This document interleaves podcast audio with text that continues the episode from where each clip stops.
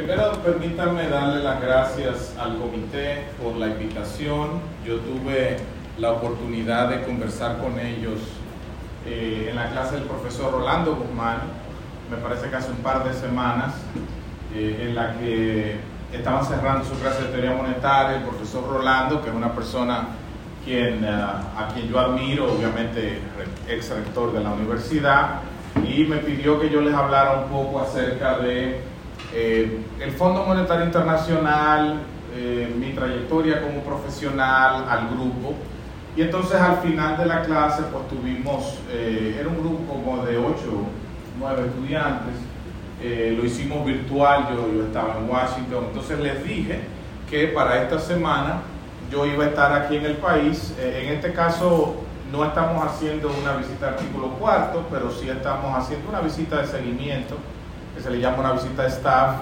yo vine acompañado con el jefe de la misión y hemos visitado no todo el, el, roster que visitamos siempre, sino algunos temas específicos eh, que son de importancia, pero sin duda yo les había dicho que iba a estar aquí en el país y que cualquier cosa, entonces me extendieron una invitación y para mí es un privilegio estar aquí en INTEC. Yo creo que yo no hablaba aquí en, en, en el GCE hace, no sé, 20 años.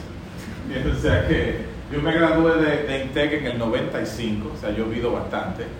Eh, desde ahí yo entré a INTEC en el 92 y como yo les hacía el comentario, cuando yo entré a INTEC habíamos dos estudiantes de ese primer año en economía, julio del año 92, imagínense. Ustedes, cuando yo este, estaba la llena de estudiantes de economía, pues eh, para mí es un shock, porque en INTEC éramos como cinco, INTEC entero, en algún momento. Eh, yo estudié aquí también la maestría en alta gerencia. Eh, yo entré en el año 97, me gradué en el 99, empecé a dar clases en INTEC. En el año 2000 di un, par de clases, después entonces me fui a Chile a, a, estudiar y de Chile entonces con la beca Fulbright fui a Estados Unidos, hice la maestría, el doctorado y después regresé aquí a, a la República Dominicana en el año 2005 y eh, yo trabajaba en el Banco Central, pues empecé a trabajar en el banco, regresé al banco eh, y eh, trabajé en el banco hasta el año 2015 cuando fui designado para representar el país en el, en el Fondo Monetario Internacional. Y eh, como les digo, siempre que tengo la oportunidad de hablar a los estudiantes, me parece que es muy importante eh, mostrar acerca, no solamente como yo voy a hacer hoy, hablarles sobre la institución que siendo la institución financiera internacional más importante del mundo, obviamente con tanta incidencia a nivel internacional y de tanta importancia para países sobre todo emergentes como los nuestros, de bajos ingresos, pues eh, tiene eh, mucha relevancia esta conversación, pero también compartirles mi experiencia como, como profesional egresado de esta universidad dos veces eh, y que me parece muy importante en la, en la etapa formativa en que están ustedes pues ver qué cosas se pueden hacer cuando ustedes se gradúan de economistas.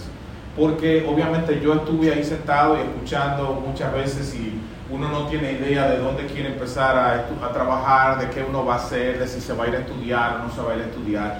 Eh, y eh, espero que lo que yo comparta con ustedes hoy les sirva para darle un poco más de claridad. Al final vamos a tener una sesión de preguntas y respuestas también eh, que, que puede ir en función de lo que yo les presente en esta noche, como de las preguntas que ustedes entiendan eh, que yo les podría eh, contestar. Así que la, la, charla del día de hoy es la República Dominicana y su relación con el FMI. El FMI, como les decía, es una institución muy importante y eh, es fundamental entender su rol en la economía mundial. Déjenme ver, porque siempre que uno está esperando que la economía, que la tecnología funciona no funciona, porque es así.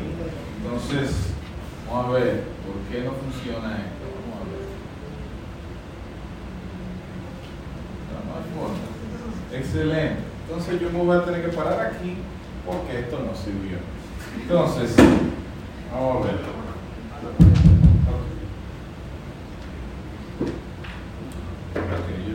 ¿Me escuchan bien? Sí. Perfecto. Entonces, ah, porque es que tú la tenías en pausa. Entonces, por eso nunca iba a funcionar. Vamos a ver.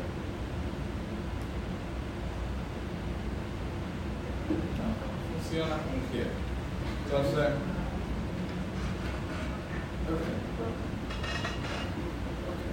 hacerlo desde aquí, no te preocupes.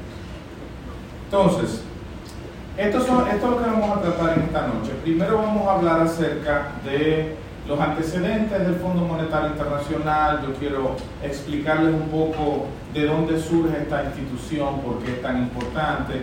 Y para eso pues tenemos que hablar obviamente del acuerdo de Bretton Woods y eh, las informaciones generales y las funciones del fondo. Luego quiero hablarles un poco acerca de, eh, la, parte más importante de esta conversación y es la República Dominicana en el Fondo Monetario. Vamos a hablar un poco sobre que, cómo está ubicada la República Dominicana, la estructura interna del fondo. Obviamente eso está íntimamente relacionado con las funciones que yo ejerzo eh, en, la, en la institución. Y luego quiero cerrar brevemente hablando un poco sobre mi experiencia profesional y las lecciones eh, que como profesional, economista, egresado de INTEC, pues yo he aprendido trabajando en un organismo como el Fondo Monetario que le pueda servir a ustedes para eh, aspirar, llegar lejos en, en, su carrera eh, profesional. Cuando uno habla de los antecedentes del fondo, sin duda, la reunión de Bretton Woods es el punto de partida de cualquier discusión acerca del FMI. Como ustedes saben, eh, esa foto que está eh, ahí es la foto, ese señor que ustedes ven parado ahí no es nada más nada menos que John Maynard Keynes. Y eh, Keynes, que fue el delegado representante de Inglaterra en esta reunión, fue la, la, figura más importante, yo les diría, que participó en esta reunión, que en ese momento se tomó como una reunión para de alguna manera organizar el sistema financiero internacional luego de la Segunda Guerra Mundial, que ya en ese momento tanto los Estados Unidos como los aliados ya habían prácticamente dominado a eh, Japón y el resto de eh, los países que eh, peleaban contra Alemania en la Segunda Guerra Mundial. En esa reunión que se realizó durante el mes de julio del año 1944, tuvo la presencia de 45 países. Es interesante porque esos 45 países pertenecían a lo que se llamaba la Liga de las Naciones, porque las Naciones Unidas no existía todavía. Lo que existía en ese momento era algo llamado, como les digo, la Liga de las Naciones, y esta reunión se realizó en este lugar, eh, Bretton Woods, que no es más que un pueblecito muy bonito que está en el estado de New Hampshire, al norte de los Estados Unidos, en Nueva Inglaterra.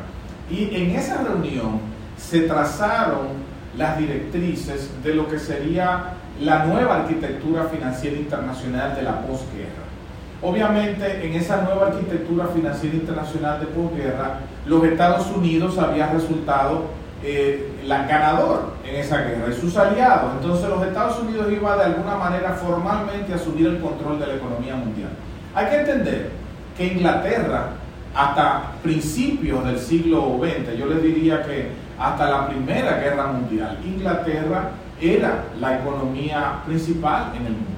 Se decía que el reino inglés era el reino donde nunca se ponía el sol, tenía territorios en todas partes del mundo y un gran poder económico, pero como ustedes saben, si a alguno de ustedes les gusta la historia y ve la serie de Crown, ven cómo el proceso de desmembramiento del Commonwealth inglés pues dio eh, a, la, necesidad de, de poder, porque era insostenible, pues tuvo que desmembrarse el Commonwealth, empezar a declarar independencia de países y diezmado ya Inglaterra, pues los Estados Unidos eh, asume el control, digamos, de la economía mundial formalmente luego de la Segunda Guerra Mundial. En esa reunión de Bretton Woods se establecieron dos instituciones y se, se establecieron dos instituciones formalmente y una tercera institución de alguna manera, de manera eh, general se trazaron las pautas. La primera institución fue el Fondo Monetario Internacional, que pasaba a ser la entidad que iba a supervisar este nuevo sistema de tipo de cambio, que era un sistema de tipo de cambio que hoy lo conocemos como un sistema de tipo de cambio oro indirecto, en donde todas las monedas estaban fijadas eh, al dólar y el dólar estaba fijada al oro y eh, todas esas monedas, eh, todas esas monedas fluctuaban, no fluctuaban entre sí, sino que el dólar era el punto de, de referencia a nivel internacional. Si usted piensa que el dólar es el punto de referencia hoy día, eh, hoy, hoy día todas las monedas fluctúan entre sí. Usted puede comprar dólares, eh, usted puede comprar con dólares, euros, puede comprar con pesos dominicanos, dólares canadienses. En ese tiempo todo tenía que pasar por el dólar y eh, era la principal moneda y el fondo se creó con esa intención de supervisar que ese sistema funcionara bien. La segunda institución que se creó fue el Banco Mundial, que en ese momento se creó como el Banco de Reconstrucción para todas esas ciudades que fueron destruidas durante la Segunda Guerra Mundial. Con, con, dinero del, Banco Mundial se reconstruyeron eh, varias ciudades de Europa y se financiaron proyectos importantes, icónicos en muchos de los países, incluyendo en Japón. Y se establecieron las bases de lo que en su momento se llamó el Acuerdo General de Tarifas y, y, eh, Comercio, que nosotros le llamamos el GATT en el año 1995 se convirtió en la Organización Mundial de Comercio en la OMC y todas esas bases se establecieron ahí.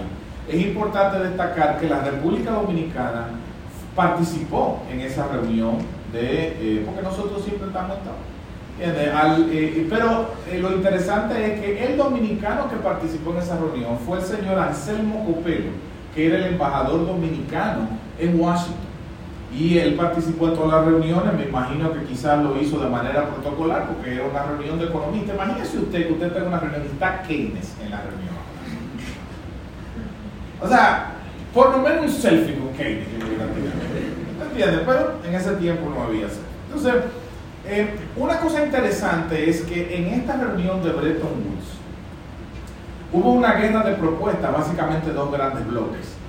En un bloque estaba obviamente Keynes, eh, dirigiendo la eh, propuesta británica que favorecían establecer un sistema monetario global. Es decir, de alguna manera Keynes estaba planteando de que existiera una sola moneda en el mundo, que esa moneda podía ser una canasta de monedas, como lo que después pasó a ser el derecho especial de giro, que es la moneda del Fondo Monetario era establecer como una especie de canasta de monedas y establecer como una especie de banco central del mundo, ¿no? que de alguna manera fuera el que controlara la política monetaria a nivel global.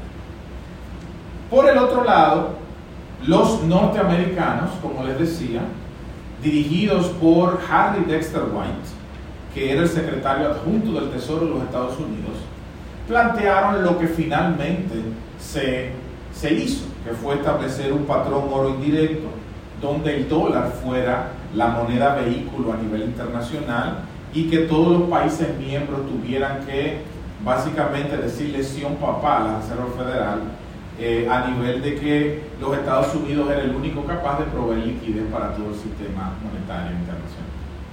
Esa fue la propuesta que primó, pero es interesante que ese señor que ustedes ven ahí, si ustedes van a, si ustedes me visitan en algún momento en el en, la sede del fondo en, Washington, se van a dar cuenta de que hay fotos tanto de, Bar, de Harry Dexter White como de Keynes en todas partes. De hecho, hay un busto de cada uno de ellos en el salón principal donde nos reunimos eh, a deliberar. Eh, se hacen las reuniones del consejo directivo del fondo. Pero es interesante que ese señor, Harry Dexter White, ustedes lo ven ahí muy, muy, eh, muy risueño, fue acusado de comunista por el, por el, y de espía soviético por el gobierno de los Estados Unidos. Y estuvo preso a que es, eh, Eso es algo que no, no, mucha gente lo sabe, pero si usted lo googlea se va a dar cuenta de que en, en un momento eh, el senador de los Estados Unidos, eh, senador McCarthy, estableció muchas políticas que hoy se conocen como el McCarthyismo que buscaba la manera de, limpiar el gobierno de los Estados Unidos y la sociedad norteamericana de toda persona que pudiera ser una influencia en pro del comunismo. Y a este señor se le acusó de espía soviético en ese tiempo y no la pasó muy bien, sin embargo hoy lo recordamos como uno de los fundadores del Aquí, por ejemplo, en esta foto está John Maynard Keynes de nuevo hablando con Henry Morgenthau, que era el secretario del Tesoro de los Estados Unidos.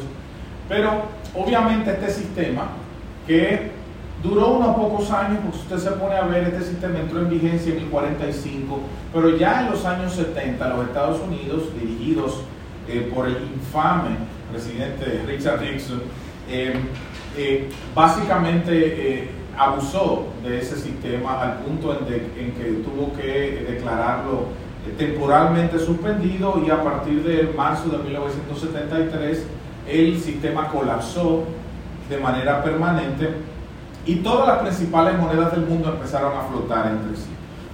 Obviamente, cuando empieza la crisis del petróleo, a mediados de los años 70, que muchos países, el petróleo llegó a su máximo histórico en ese momento, eh, los muchos países del mundo empezaron a ir al fondo, no solamente a buscar eh, ayuda en asistencia técnica, pero fueron al fondo a buscar financiamiento. Es ahí donde el fondo empieza a hacer los primeros programas que eh, hoy en día son tan característicos del Fondo Monetario Internacional. Y por mucho tiempo el fondo enfocó sus esfuerzos en financiar otros países. Hoy en día hay que entender lo siguiente, el Fondo Monetario Internacional no es un banco. Y eso es algo que mucha gente eh, le cuesta un poco entender, porque eh, cuando hablan de que el fondo da financiamiento. Entonces te dice, bueno, el fondo que nos preste para construir un hospital o el fondo que nos preste para construir la carretera que va de tal lugar a tal lugar. Sin embargo, el fondo no hace ese tipo de cosas. El fondo es el bombero del sistema financiero internacional. El fondo solamente eh, financia a un país cuando ese país entra en una crisis de balanza de pago. Cuando ese país tiene una necesidad de financiamiento en donde nadie le va a prestar, entonces ahí entra el fondo. ¿no? El fondo es como una especie de prestamista de última instancia internacional. Obviamente el fondo no tiene, eh, no tiene capacidad, no tiene dentro de sus funciones la capacidad para prestar a proyectos ni nada de eso. Eso lo hace el Banco Mundial, lo hace el BID, bancos regionales. El fondo presta para crisis y por eso tiene las características que tiene. El fondo es propiedad de todos sus miembros, el fondo opera como si fuera una cooperativa, donde cada uno de los países aporta una cantidad de dinero en función de su tamaño con respecto a la economía mundial. Es decir, la República Dominicana no tiene una cuota fija, la misma que tenga Estados Unidos o Francia, sino que la República Dominicana tiene una cuota que tiene que pagarle al fondo para hacerse miembro de la institución en función del tamaño de la economía de, la República Dominicana con respecto al PIB mundial. Entonces, obviamente eso le da, usted dirá, bueno, pero eso es muy poco. En un momento vamos a ver cuánto representa eso para un país como la República Dominicana. Obviamente el principal socio del Fondo Monetario eh, los Estados Unidos, por eso la sede del fondo está en Washington. Se supone que si en el futuro otro país pasara a ser su principal accionista, eh, la sede del Fondo Monetario pasaría a la capital de ese país. En este caso, la oficina del fondo, los headquarters, que tiene varios edificios, ¿no? pero eh, los headquarters del fondo están a dos cuadras de la Casa Blanca. La Casa Blanca está en la 17 con Pensilvania, el fondo está en la 19 con Pensilvania y enfrente está el Banco Mundial. Entonces, los Estados Unidos es el principal accionista eh, o el principal socio, porque no es un banco, es un socio, pero hay algo interesante, es que las grandes decisiones del fondo se toman por supermayoría. Y la supermayoría en el fondo es con el 85% de los votos. Con el 85%, cada país no tan solo tiene una cuota que tiene que pagarle al fondo para ser miembro, sino que esa cuota te da un porcentaje que es muy, similar, pero en algunos casos varía, de tu poder de voto. Lo que quiere decir que cuando un país vota en el fondo a favor de algo, no, se le suma ese porcentaje que tiene de los votos hasta que alcanza el 85%. Pero algo muy importante, los Estados Unidos tienen al día de hoy el 16.7% del poder de voto en el fondo. Lo que quiere decir que todos los países del mundo pueden votar a favor de algo. Pero si todos los países del mundo votan a favor de algo, eso solamente va a dar 83.3%. Lo que quiere decir que si los gringos no quieren, no hay nada. Entonces, la labor que el fondo realiza es una labor obviamente que no puede ser supervisada por otro organismo internacional por encima de él o incluso por eh, otro país. Incluso los Estados Unidos no tiene potestad para poder decidir lo que hace el fondo, sino que el fondo tiene una oficina independiente de evaluación que es la que eh, hace las evaluaciones de las políticas y de los resultados de, que hace de las políticas que implementa el fondo. El fondo eh, hace, genera o de alguna manera desempeña tres grandes funciones en la economía mundial. La primera gran función que el fondo realiza, ya habiendo evolucionado de eh, los primeros años en donde el fondo se enfocaba en administrar un sistema de tipo de cambio eh, que en este caso era un, sistema dólar indirecto. Eh, la primera función que hace el fondo en su nueva, eh, digamos, encarnación es la función de supervisión de la economía mundial. Y el Fondo Monetario lo hace a través de dos labores fundamentales. Una lo hace a través de la supervisión multilateral, es decir, viendo la economía mundial en su conjunto, y otra a través de la eh, supervisión bilateral. ¿No? Esa palabra supervisión es una traducción, quizá no la mejor, de la palabra surveillance, que es la, eh, la labor que realiza el fondo en ese sentido. La función multilateral de supervisión del fondo la realiza a través de la publicación de tres grandes documentos que se publican a lo largo del año en una o dos eh, eh, tiradas. El primero de esos documentos, ustedes lo conocen, es el famoso World Economic Outlook, el WEO. El WEO es una publicación en la que el fondo pone a disposición del público todas sus proyecciones de crecimiento, inflación, balanza de pago, las principales proyecciones de todos los países del mundo miembros del fondo. El fondo tiene 190 países miembros de los 197 países del mundo. Entonces, la otra eh, publicación es la que se llama el GFSR o, el, Global Financial Stability Report, que es una publicación básicamente donde el fondo analiza cómo están los sistemas financieros a nivel global y la última es el Fiscal Monitor, donde el fondo analiza cómo van las finanzas públicas a nivel mundial.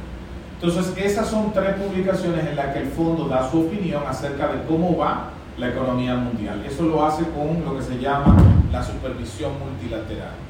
Sin embargo, el fondo también hace supervisión bilateral. Y esa supervisión bilateral la hace país a país. Es decir, cada país que es miembro del Fondo Monetario debe recibir una especie como de evaluación médica anual, no importa que tenga o no un acuerdo con el fondo. Esa evaluación médica anual, como la conocería en SEDIMAR, es una evaluación que se hace en función del artículo cuarto del convenio constitutivo del Fondo Monetario. Y por eso a esas visitas de evaluación anual se le llaman las visitas de artículo cuarto. Entonces en esas visitas eh, viene un staff de técnicos del fondo, expertos en diferentes áreas, sector financiero, sector real, sector externo, etcétera, vienen al país acompañado en este caso del representante del fondo del país en la sede del fondo en Washington, yo vengo con la misión y visitamos a todo el mundo, desde el presidente, todos los ministros, la sociedad civil, el sector privado, todo el mundo, y con la información que se recauda y los datos que le suministran al fondo, pues el fondo escribe lo que se llama un staff report, que ese, es, e, ese staff report es eh, una fuente de información fundamental para los mercados internacionales. Lo que diga el fondo en el staff report es eh, básicamente palabra de Dios que alabamos Señor para muchos de la comunidad internacional. Entonces es muy importante tener en cuenta lo que el fondo dijo ahí. ¿Por qué? Porque el fondo es una institución que es independiente. Si el país está mal lo va a decir, si el país está bien lo va a decir. Entonces, la segunda función que desempeña el fondo es, como les decía, la de financiamiento. El fondo financia países en crisis. El fondo no presta a países que tienen proyectos, por más buenos que sean. El fondo solamente financia en situaciones de crisis. Y más adelante les voy a explicar esos acuerdos que el fondo firma.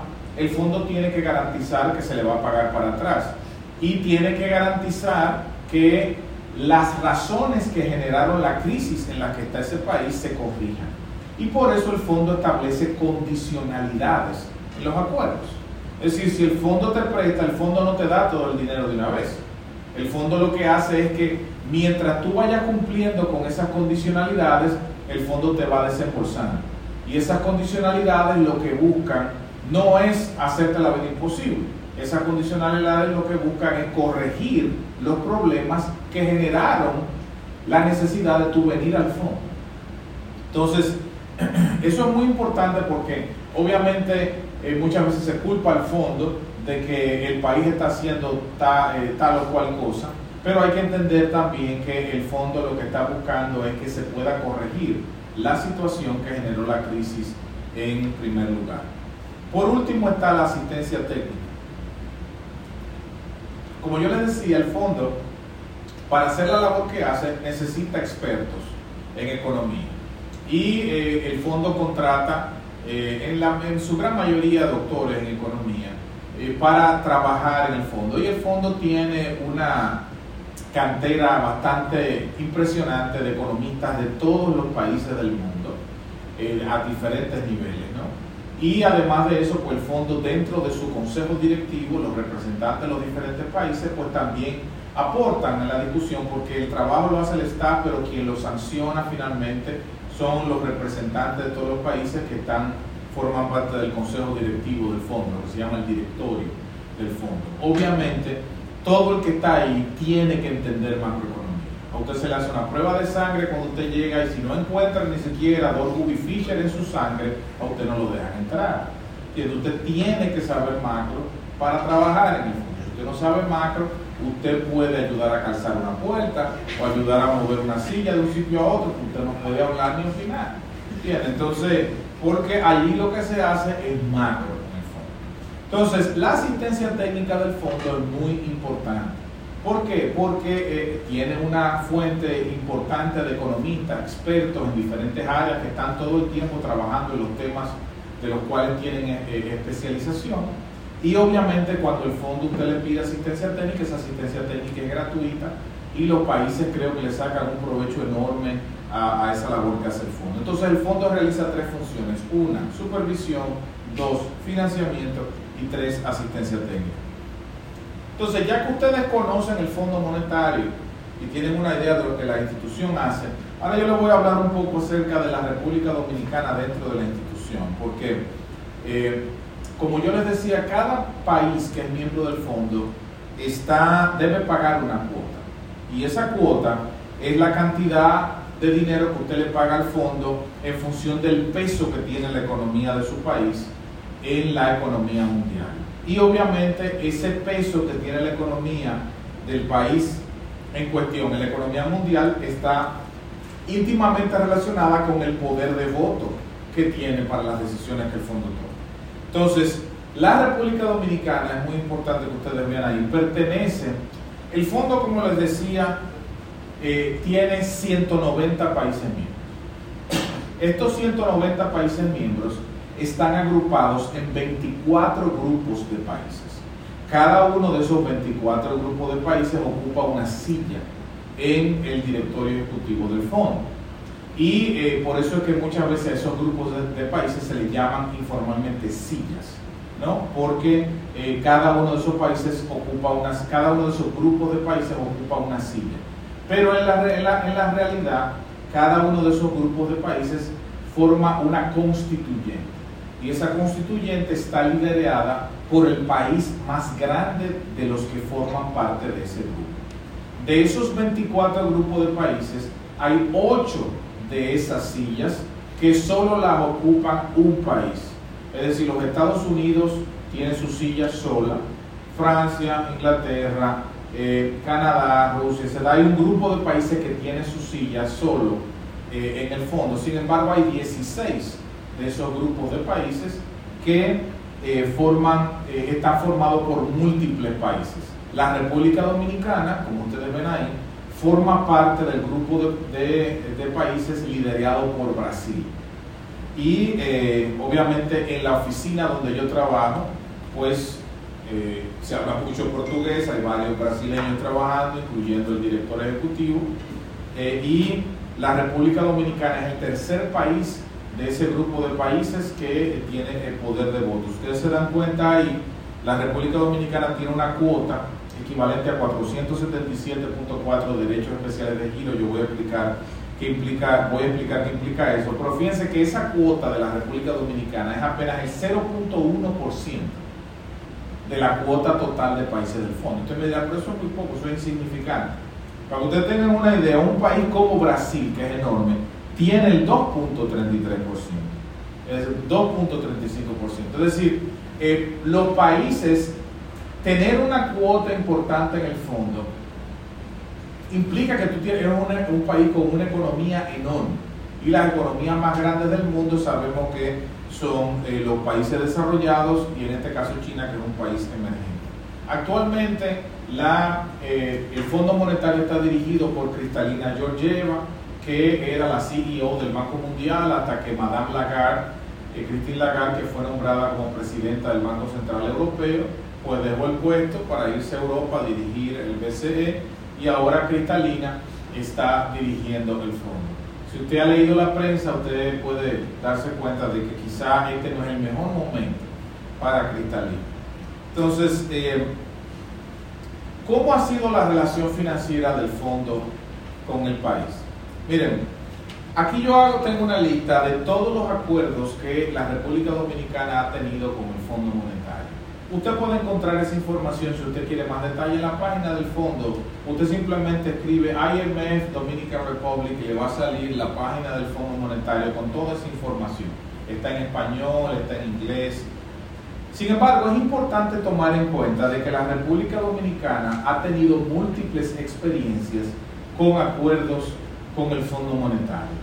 Sobre todo en los años 80, si usted puede darse cuenta, fueron las primeras experiencias importantes del país con el Fondo Monetario.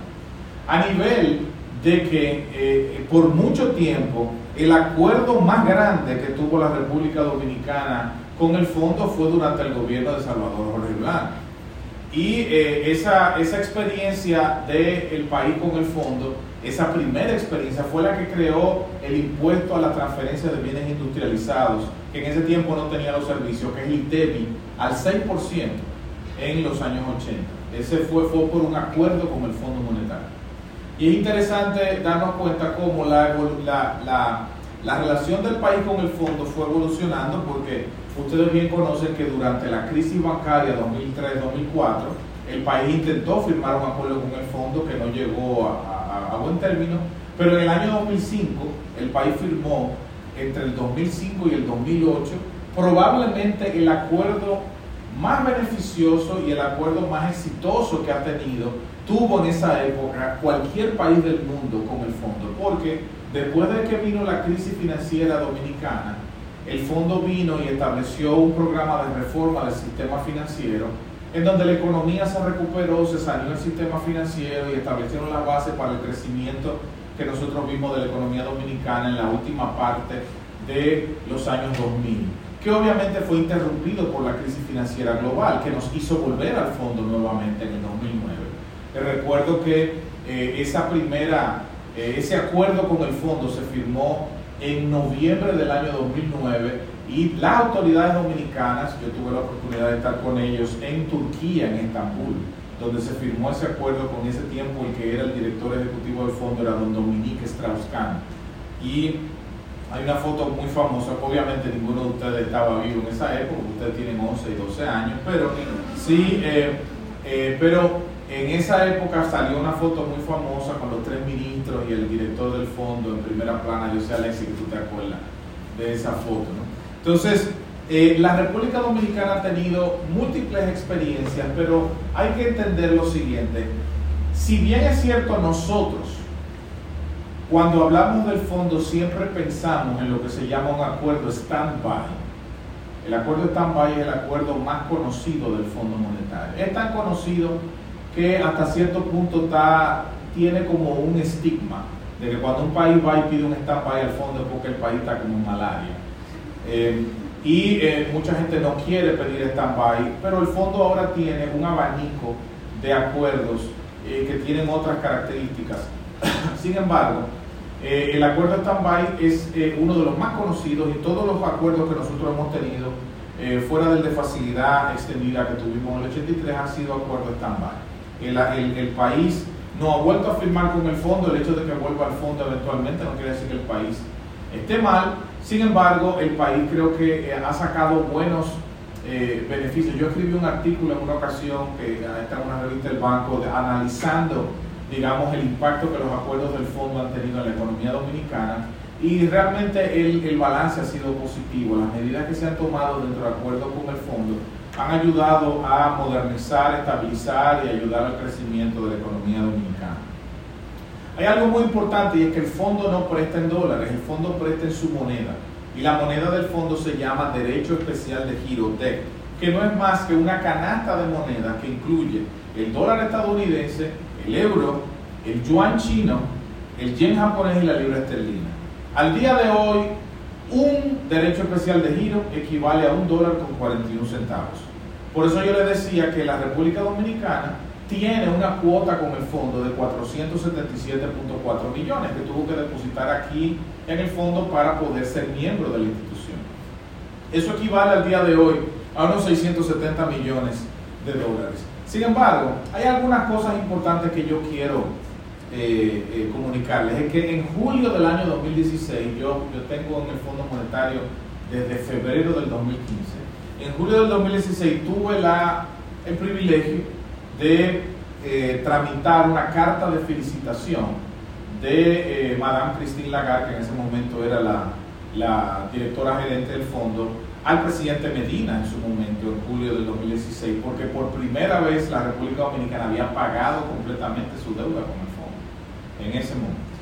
Y eh, el fondo felicitó al país por, por, por, ese logro, porque era la primera vez en, desde el año 1975 la República Dominicana no tenía una deuda con el Fondo Monetario. Yo tuve la oportunidad de mandar esa carta, humildemente. Entonces, en abril del año 2020, eh, eh, nosotros eh, fuimos al Fondo Monetario a solicitar lo que se llama, en este caso fíjense que esto es un préstamo del fondo, pero no es un acuerdo, sino que es un préstamo de emergencia que se llama RFI, un Rapid Financing Instrument. Y ese, ese RFI lo que le daba acceso a la República Dominicana era a su cuota en el fondo, al dinero que tenía depositado ahí. El fondo se lo prestó al país para hacer frente a la pandemia. Como ustedes saben, eso fue en abril de 2020, en medio de, de toda esta pandemia, eh, pues eh, tuvimos que hacer los esfuerzos para conseguir esos recursos para que se pudieran comprar vacunas, ventiladores, etcétera, que en ese momento se necesitaban. Eh, hay una cosa importante y es que desde marzo, le voy a hacer una historia, yo recuerdo cuando la pandemia empezó, cuando la pandemia empezó en enero, que se empezaron a escuchar que había casos en China y que después de esos casos se habían ido para Europa y que todo el mundo entendía que eso no iba a pasar de ahí. Y recuerdo que el Fondo Monetario de manera preventiva envió un correo electrónico y dijo, el viernes 13 de marzo del 2020, todos nos vamos a quedar en la casa para conectarnos al sistema remoto para probar si el sistema remoto, en el caso de que viniera una pandemia, oiga, para ver si ese sistema remoto funciona. Entonces todos nos vamos a ir a trabajar desde la casa el viernes 13 de marzo. Yo recuerdo que el viernes, el jueves 12 de marzo, yo, antes de irme para la casa, recogí mi laptop y dejé dos o tres cosas encima de la mesa porque yo venía el lunes. Hola, yo venía el lunes porque es una prueba que vamos a hacer. Yo regresé por primera vez al fondo hace dos semanas. Y cuando yo entré a mi oficina, ustedes no, no, no, no, sé, en esa película de vaquero, como que cuando se para el vaquero y pasa como algo, uh", así mismo era mi oficina. O sea, así mismo como yo la dejé, era como que se había detenido en el tiempo. El café que yo me estaba bebiendo estaba ahí mismo, en el mismo sitio, había dejado una marca. O sea, eso no tiene madre. no tiene madre. O sea, Después, supuestamente dije, no, eso es una prueba. Para que sepamos si eso funciona, mi hermano, no volvimos jamás por ahí. O sea, yo no ni me acercaba al edificio del fondo para que no me pegara el poder. O sea, una cosa increíble. Pero en medio de toda esa, de la pandemia, pues el fondo pudo eh, dar más de 100 préstamos a países que lo solicitaron. El país fue muy proactivo y yo trabajé con el Ministerio de Hacienda y el Banco Central para lograr que todo esto se diera y gracias a Dios pudimos sacar ese préstamo que sirvió de mucho. También eh, eh, en agosto del año 2021, eh, como ustedes saben, en medio de la pandemia, pues el fondo, lo que hizo fue repartir una cantidad que hasta ahora fue una cantidad histórica de 650 mil millones de dólares en derechos especiales de giro para que los países lo tuvieran en sus reservas internacionales para enfrentar cualquier desestabilización del sistema financiero internacional. Entonces, el fondo ha hecho una gran labor en ese sentido y la República Dominicana se ha beneficiado de eso. Esa, esa transferencia, pues logramos que se hiciera sin mayores inconvenientes al Banco Central y ese dinero está en las reservas del banco. Ahora, ¿qué importancia tiene lo que dice el fondo para la política exterior dominicana? Bueno, miren, las opiniones del fondo son fundamentales para un país, para un país, para un país como la República Dominicana. Porque cualquiera que va a invertir viene aquí y habla con los banqueros y con los funcionarios, pero lo que tiene al lado de su cama de noche cuando se acuesta es el staff report del fondo. Porque lo que diga el fondo es lo que él va a creer. Él viene y pregunta, pero en función de lo que dijo el fondo. Entonces, ¿por qué eso es importante?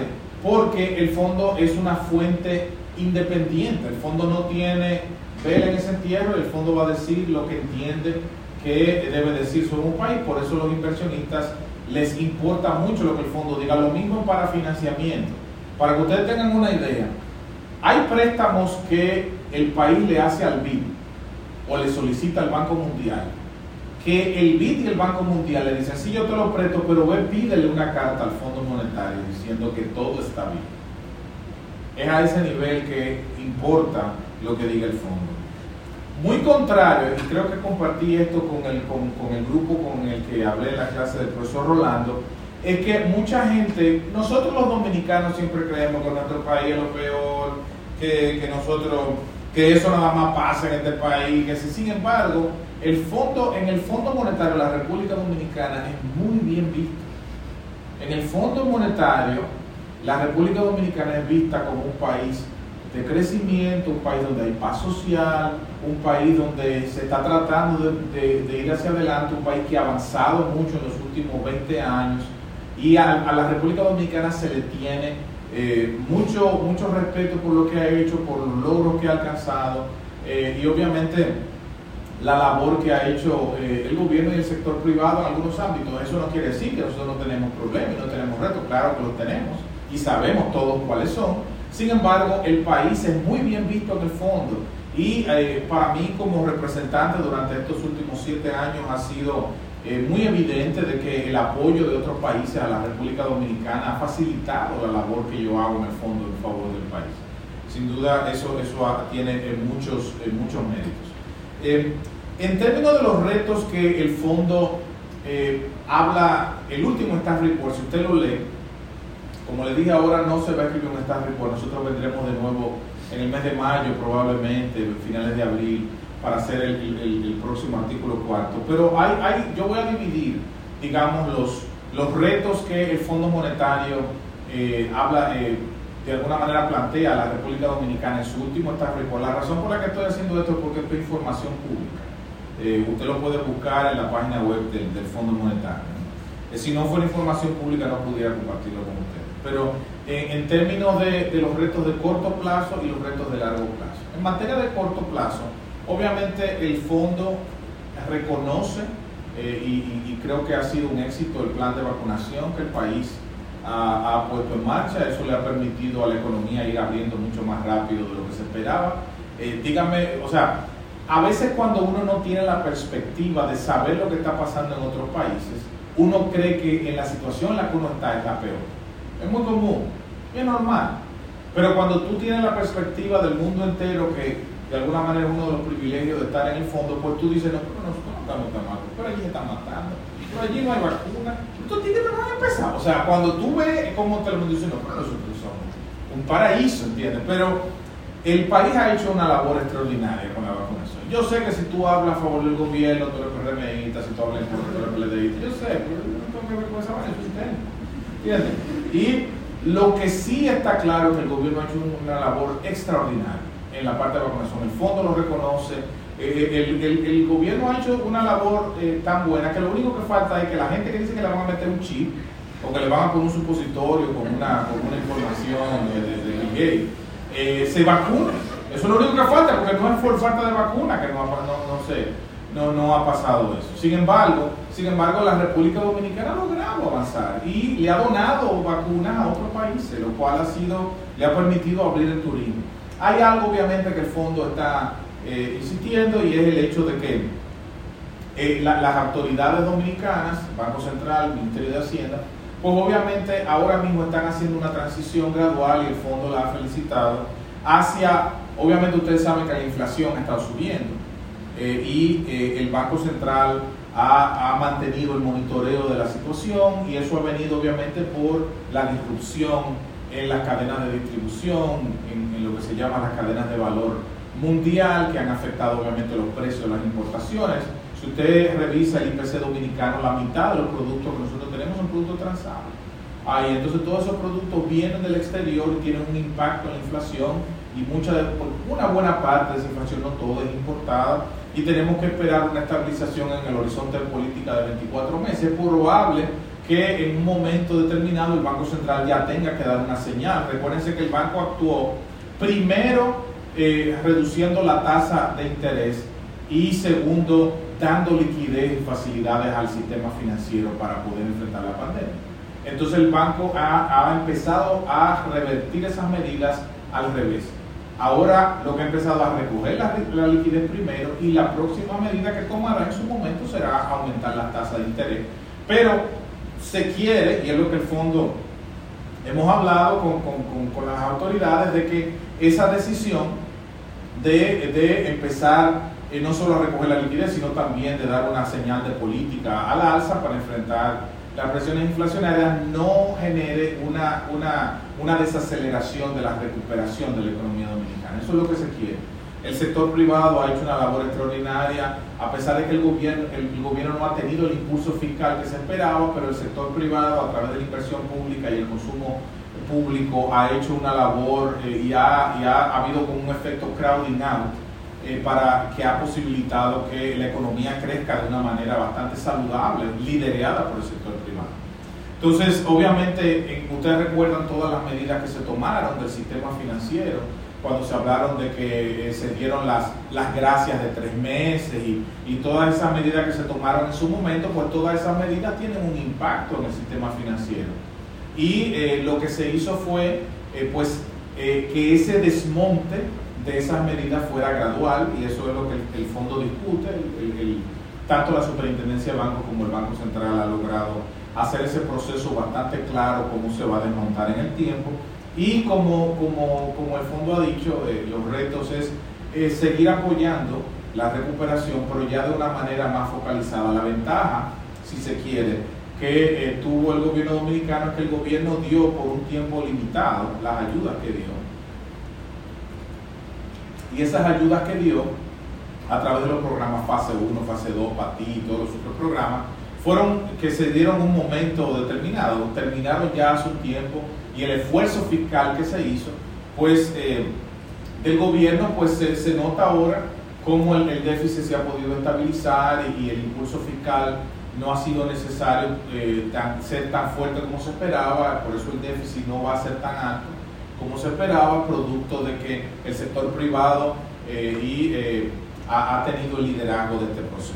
Ahora, a más largo plazo, los retos que el fondo le plantea al país ya va muy de la mano de la parte fiscal. Ustedes saben que nosotros por mucho tiempo hemos, sabemos, ustedes son economistas, están estudiando economía y saben que una de las grandes vulnerabilidades de la economía dominicana siempre ha sido el que las finanzas públicas puedan ser eh, más transparentes, sostenibles, más eficientes, etc.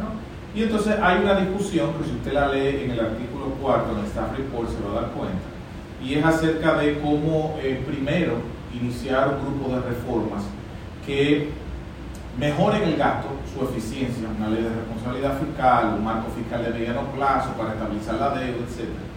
Y eh, pues eso, el fondo dice que a eso primero y después habla de movilización de recursos, ampliación de base del ITEVI, etc. Ya como ustedes saben, el presidente eh, tomó la decisión de posponer la reforma, eh, creo que es una decisión sensata en, en, medio de la situación en la que el país está, que sabemos que se está recuperando, pero que eh, todavía hay muchos sectores y hay muchas áreas de la vida económica del país que necesitan tiempo para, sanar por el impacto de la pandemia yo creo que la decisión de posponer la reforma por parte del presidente fue una decisión sensata y el fondo lo ve de la misma manera. Eh, eh, una de las cosas que el fondo ha puesto atención siempre es el tema de la deuda.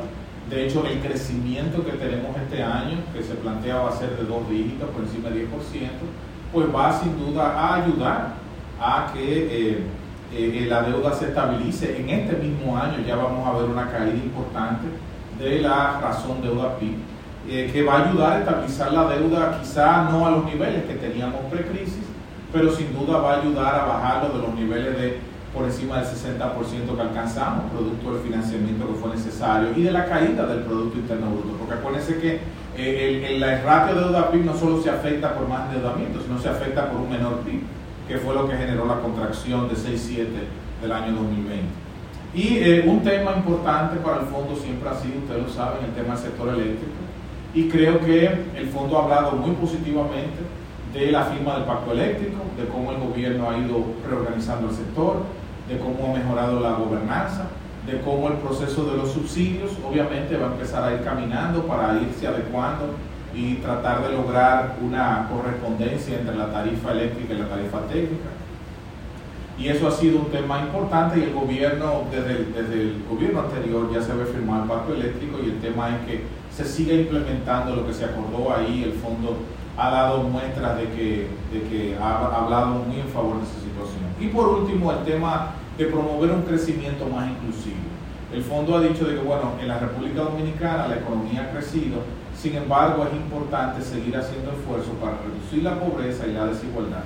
Eso es un tema que el ministro de Economía actual, eh, don Miguel Seara Hatton, profesor mío de Alexi de muchos eh, profesores de, una, de varias generaciones de economistas, pues siempre fue eh, un abanderado de eso y el fondo siempre eh, ha insistido en la necesidad de que el crecimiento pueda realmente generar bajas sustanciales en la pobreza y la desigualdad. Ha habido mejorías, pero todavía se necesita hacer esfuerzos en temas como mejora del capital humano, todavía la educación dominicana, si bien es cierto hubo una inversión en infraestructura importante durante los últimos 4 o 5 años, eh, también es cierto de que la calidad de la educación dominicana está muy por debajo de la media regional y muy por debajo, incluso si tú lo ves desde el, el, tema de la evaluación PISA, estamos en último lugar, todavía nos falta mucho en ese sentido. El tema de la reforma laboral, el acceso a crédito, todavía aquí solamente eh, menos del 20% de la población tiene acceso a crédito, tiene una cuenta en un banco, la bancarización todavía es un reto para nosotros.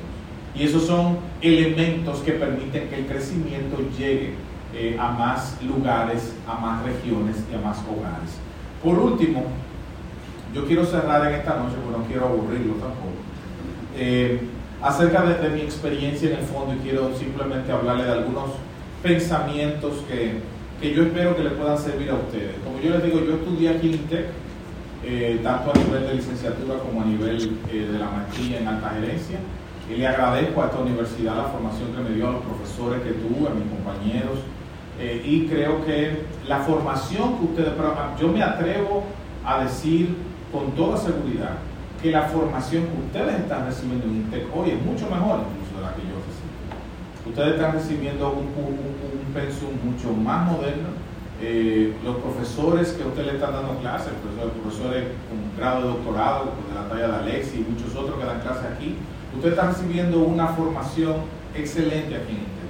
Aprovechenla porque ustedes pueden llegar lejos y, esta universidad eh, da una formación que no tan solo solamente piensa en la parte matemática eh, y en la parte, digamos, eh, puramente técnica, sino que eh, INTEC, eh, por la formación que nos da en el periodo propedéutico, en el periodo formativo, cuando uno entra a la universidad, te da una formación donde te permite ver la sociedad en su conjunto. Yo creo que eso es muy importante porque a veces los economistas tendemos a ser muy técnicos y muy, muy econometristas, muy, muy a lo que me dice el dato, muy al coeficiente. Y ese, ese olvido de, de que detrás de esos números hay gente y detrás de esa política hay personas, pues eso muchas veces nos hace perder de vista el impacto de las decisiones que nosotros tomamos como, como hacedores de política. Entonces, eh, yo creo, y es algo que yo he aprendido no solo en el fondo, sino en mis años en el Banco Central, lo, importante que es la época, la, ética y la, y la discreción. Eh, yo creo que eh, uno de los problemas que nosotros tenemos es que muchas veces la gente por, por el puesto en donde está, por el acceso a, recursos que tiene, cambia de opinión. Y, yo creo que, eso yo vi incluso en Twitter una, una, eh, una, una, foto de alguien que decía sí más dinero, no más dinero igual a sí. O sea, y eso te dice a ti que, eh, eh, y eso no puede ser, o sea, ustedes como economistas deben desarrollar un sentido ético de integridad y sabe que si usted cree que esa es la política que debe ser, no en economía como ciencia, la economía como ciencia no es absoluta. Ayer yo estaba presentando en la Pucamaima, eh, haciendo una presentación del libro de, un colega mío y Alexis, socio de, mío en, la Fundación Empírica de Julián Andújar, y yo les decía que la, la, economía muchas veces se, se refiere a ella como una pseudociencia, porque la economía no es igual a la química o a la física eh, o a las matemáticas. Sin embargo, la economía es una ciencia y eh, sus debilidades a nivel metodológico eh, no necesariamente invalidan los postulados que nosotros defendemos. Sin embargo, en economía usted no se puede casar con las posiciones. usted se da cuenta de que si usted se casa con las posiciones, porque yo soy monetarista y todo yo lo veo en función de Friedman y todo yo lo veo en función de, lo que dicen eh, esos postulados. Yo soy austríaco y el mundo yo lo veo con, eh, con Hayek. o sea, trate de ser ecléctico, de ver otras cosas. ¿No? Eh, no, aliméntese de una visión amplia. ¿no? y como les digo, hágalo con ética. Porque es muy importante de que nosotros tengamos profesionales de la economía que no por el puesto que tienen o no por el dinero que ganan, cambian de opinión cuando saben que lo que están proponiendo está mal. Es decir, y eso es algo que ustedes se van a dar cuenta porque ustedes, muchos de ustedes van a llegar a ser hacedores de política y van a dirigir y van a tomar decisiones de política importantes. Y usted tiene que saber que si usted, su formación ética y profesional no le permite tomar una decisión porque usted considera que es contraproducente con sus principios, no la tome que al final quizás usted lo va a votar, no lo van a promover o lo van a descartar, pero usted va a poder dormir tranquilo. Quizás usted no lo ve así, pero créame que eso es más importante que el dinero. En segundo lugar, una de las cosas que, que yo he asumido con mucha seriedad es el hecho de representar al país en, en, un organismo como el Fondo. Yo sé que muchos otros, yo no soy el único que lo ha hecho, hay muchos eh, mejores profesionales que yo que han estado ahí en el fondo representando el país y, y, otros que lo hacen en el Banco Mundial, en el BID y en otros organismos internacionales. Pero para mí, eh, representar al país ha sido eh, una honra y yo lo hago, trato de hacerlo con mucha responsabilidad porque creo que lo que uno hace al final, como uno se maneja, la gente inmediatamente lo generaliza a los dominicanos. los dominicanos se manejan entonces, eh, eh, hasta cierto punto tú tienes el peso de la bandera en tus hombros, aunque tú no lo quieras.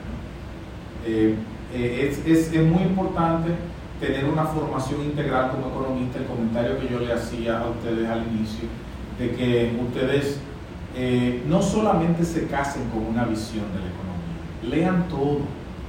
No, solo, no rechacen una visión del economista porque el economista que usted eh, es fanático, al que usted le gusta, rechaza tal o cual cosa que dice el otro. Lea lo que el otro dice.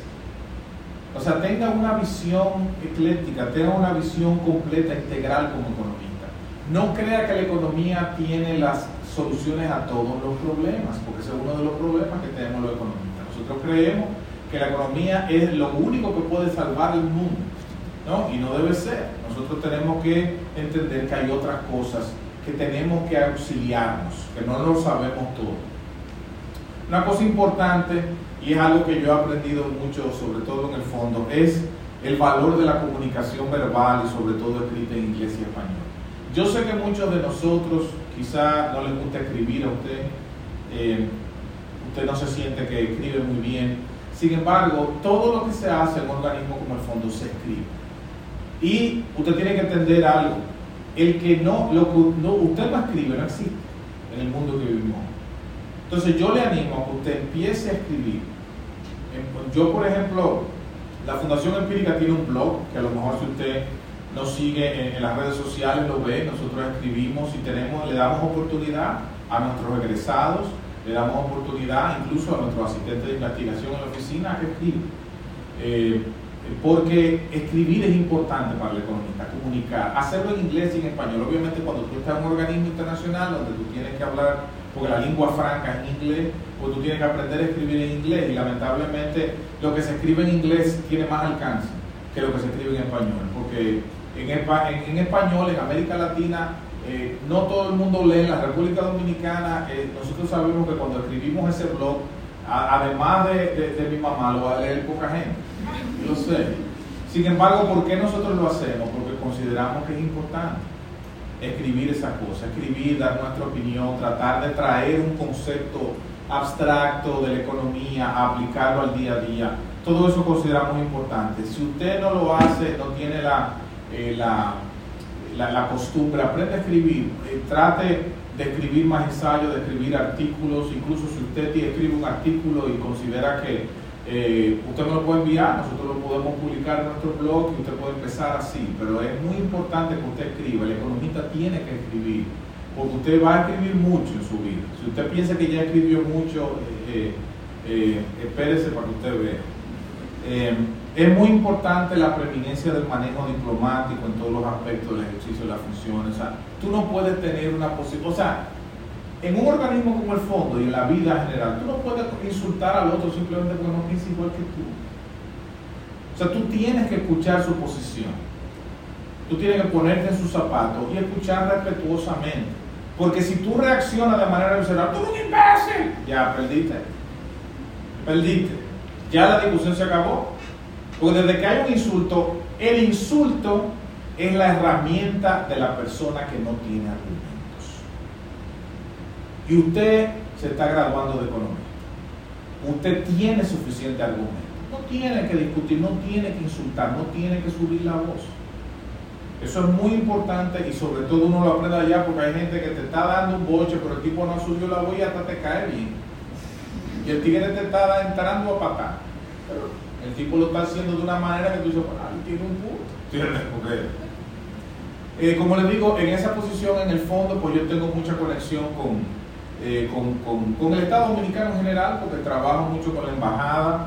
Eh, en, este, eh, en este momento está doña Sonia Guzmán, que hace un gran trabajo ahí. Obviamente muchos banqueros de inversión, países amigos, calificadoras de riesgo, todo el mundo quiere hablar con el fondo, hablar de la República Dominicana. Y eso lo hacen no solo conmigo, lo hacen con el Banco Mundial, lo hacen con el BID. y eso es muy importante. Y la trascendencia del networking, mire, es muy importante, con esto quiero cerrar es muy importante que ustedes, mientras vayan creciendo como profesionales, hagan networking. Conozcan profesionales con eh, trayectoria quizá que usted quisiera imitar, que usted quisiera seguir. Tome sus teléfonos, escríbale, pídale opinión, utilice a ellos como mentores, pídale consejo. Eso es muy importante.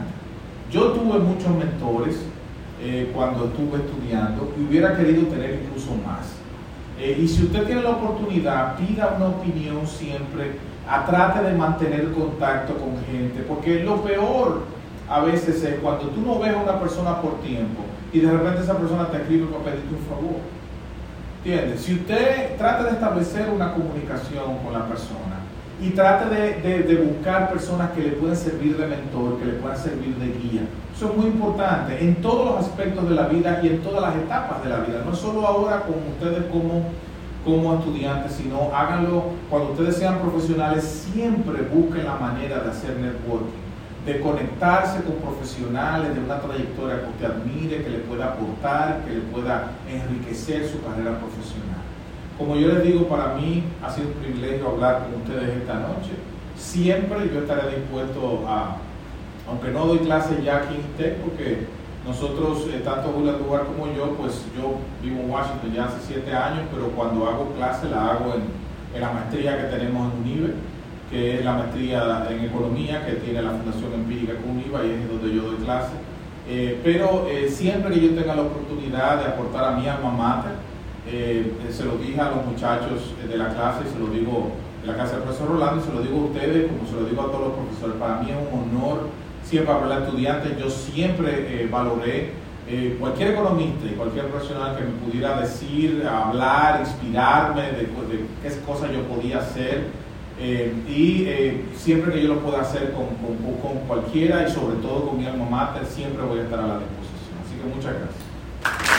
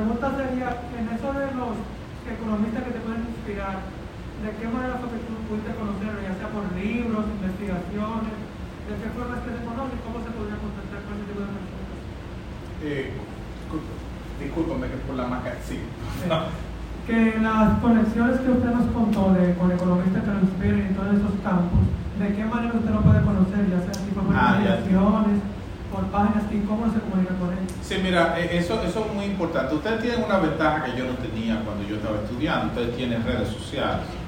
Y las redes sociales, pues sin duda, eh, ustedes pueden, eh, si ustedes lo pueden hacer con economistas fuera del país, excelente, pero lo primero es hacerlo con sus propios profesores, con economistas que están aquí en el país.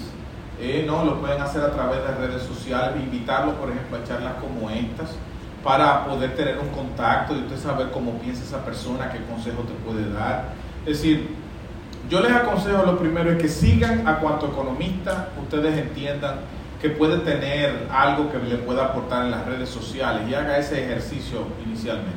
Sígalo, búsquelo, escúchelo cuando dé su opinión, lea lo que escribe y si a usted le parece, pues contáctelo, envíenle un correo electrónico, haga que un grupo lo invite, pregúntenle, háblenle, eh, pídanle opinión acerca de dónde usted sería estudiar, qué tal tal programa, a mí me interesa tal cosa, dónde usted me aconseja hacer. Siempre utilicen esas cosas y eso es una excelente pregunta porque al final de cuentas, eh, ahora mismo el problema que nosotros tenemos con las redes sociales es que la gente solo las la usa para entretención y no la usa necesariamente para sacarle un beneficio.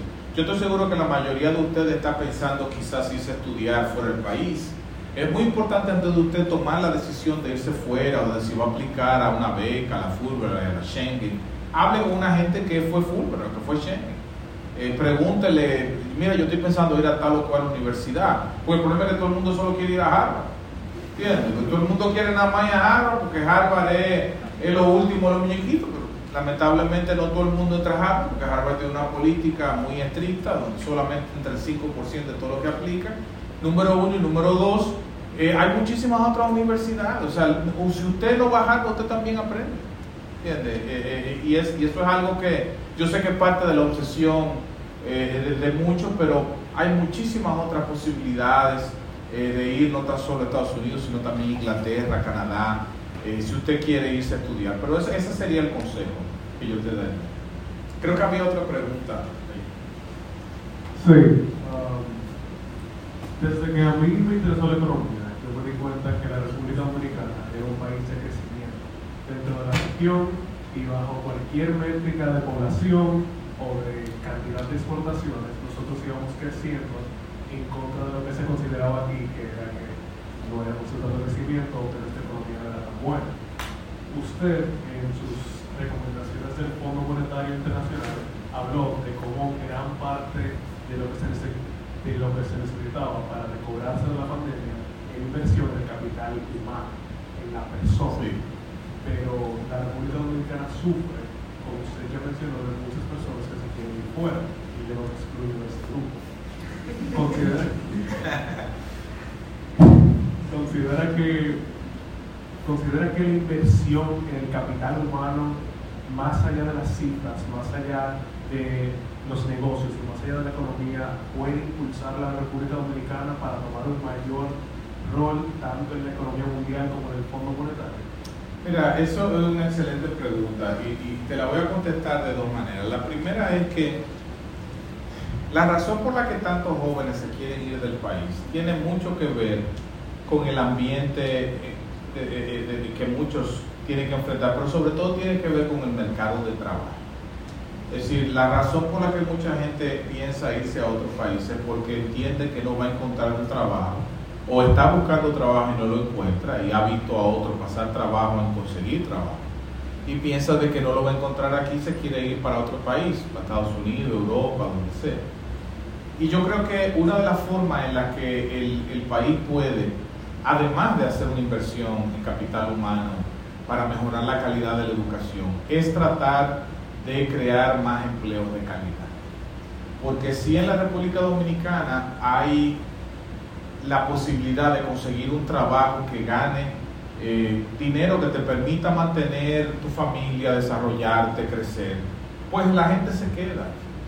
Pero si, si la gente ve que el trabajo al que tú aspiras te paga una cantidad de dinero que te va, no te va a permitir vivir, que tú no vas a poder tener familia con eso, no vas a poder tener una vida que tú te puedas desarrollar, pues la gente va a querer irse a otro lugar. Eso, eso es normal. La segunda cosa con el tema de la inversión en capital humano es que la inversión en capital humano, sobre todo la de nuestro país, tiene que, nosotros tenemos un problema, por ejemplo, cuando se gradúa una promoción de cualquier universidad, tú no sabes cuántos desempleados de ahí se están graduando. ¿Entiendes? Porque quizá muchos de ellos le pueda dar trabajo, conseguir trabajo. Sin embargo, el problema a veces es que el tipo de formación que requieren las empresas dominicanas muchas veces no machea con la formación que las universidades le están dando a la gente. Una cosa que yo siempre les pregunto a la gente que me dice, no, yo quiero estudiar economía, yo le pregunto, ¿por qué tú quieres estudiar economía? Cuando la gente me pregunta, dice, ¿dónde tú crees que puedes trabajar como economista? Y la gente te dice lugares y hacer cosas que no necesariamente van de la mano con eso. Es decir, el, el, usted tiene que saber antes de, usted como economista tiene que saber, ok, ¿dónde puede un economista trabajar? Porque usted puede tener la carrera de economía como base, que es una excelente base, y hacer una, un MBA después como maestría, o hacer un máster en finanzas, porque los economistas, yo quiero que usted lo entienda aquí, los economistas no sabemos de finanzas. ¿Usted entiende? El economista no sabe de finanzas. Lo peor que, la peor pregunta que tú le puedes hacer a un economista es, mira, como tú eres economista, ¿dónde yo puedo invertir estos 500 mil pesos? Dígame, dígame, si una persona no ha desayunado, se marea. ¿Tú entiendes? Porque todo el mundo entiende que tú sabes de eso porque tú eres economista. Y a ti nunca te han hablado, tú mismo no sabrías dónde invertir 500 mil. ¿Entiendes? A mí me preguntan, digo, yo no sé, porque yo no, ¿entiendes? Pero eso, o sea, mucha gente viene a la economía con una idea de, de una carrera que no necesariamente es. Entonces, cuando tú sales al mercado, quizás tú andas buscando trabajo donde no necesitas un economista. Y esa falta de match entre el mercado de trabajo, la demanda de trabajo y lo que tú le ofreces al mercado, también es algo que hay que trabajar en la República Dominicana para que las personas que salgan puedan ser atractivas a los empleos existentes. Pero tiene que haber más empleos de calidad. No sé si contesté tu pregunta con eso. Sí. Ok. Eh, aquí hay un par.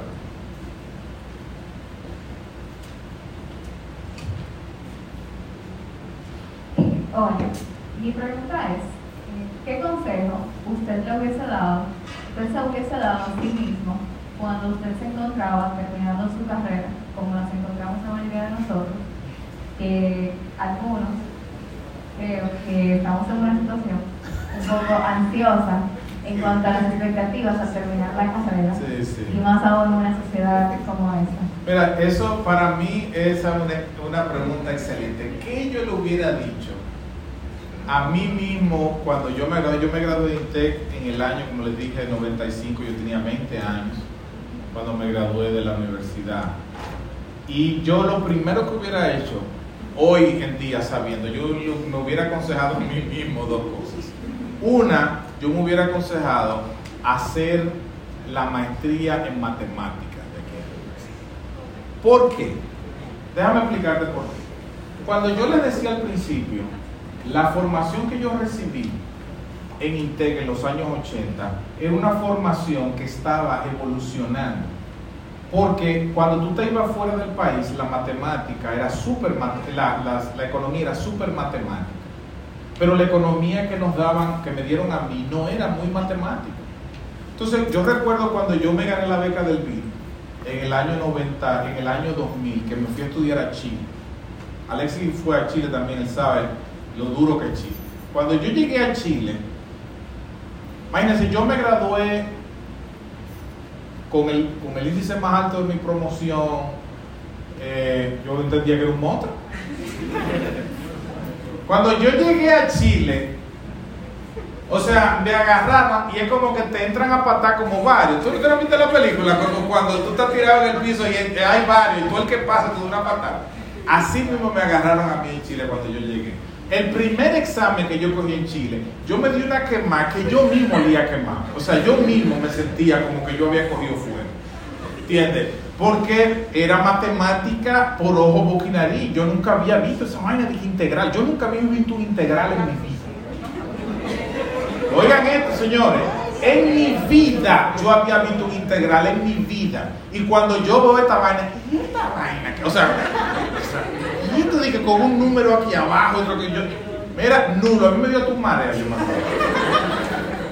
yo agarro como mi examen, me partí de manera, y recuerdo que en Chile, lo primero que imagínate, yo me había ganado una beca del BID, yo estaba en Chile estudiando, y yo decía, espérate, o sea, a mí me va a quitar esta beca y yo voy a regresar con rabito entre las piernas al Banco Central, o sea, y quiero que yo, o sea, y yo recuerdo que a nosotros nos dieron un curso de nivelación en Chile que duraba como dos semanas, y yo recuerdo que yo no entendía nada, y yo me senté yo dije, bueno, yo me voy a poner al nivel de estos chilenos y de la gente que está ahí. Yo lo que voy a hacer, y yo estudiaba 18 horas al día durante dos semanas. Y en esas 18 horas al día yo aprendí matemáticas. Y inmediatamente yo pude pasar ese curso y entré al programa en Chile. Yo me di cuenta de que si yo no había hecho ese esfuerzo, ¿no? yo iba, esa, esa pateada que me habían dado ahí iba a ser el modus vivendi por el resto de mi vida en Chile. Y gracias a Dios yo pude sobrepasar esa, eh, esa carencia que yo tenía de matemática. Y ya cuando yo entré, ya en el segundo semestre que yo estuve en Chile, yo era el ayudante del profesor de macroeconomía. ¿Entiendes? Pero porque yo me di cuenta de que el nivel que yo estudiaba aquí en República Dominicana era, no sé, leer un paquito a lo que yo, un paquito era una tira cómica, yo sé que ustedes se quedaron mirándome como, ¿qué es lo que este tigre está.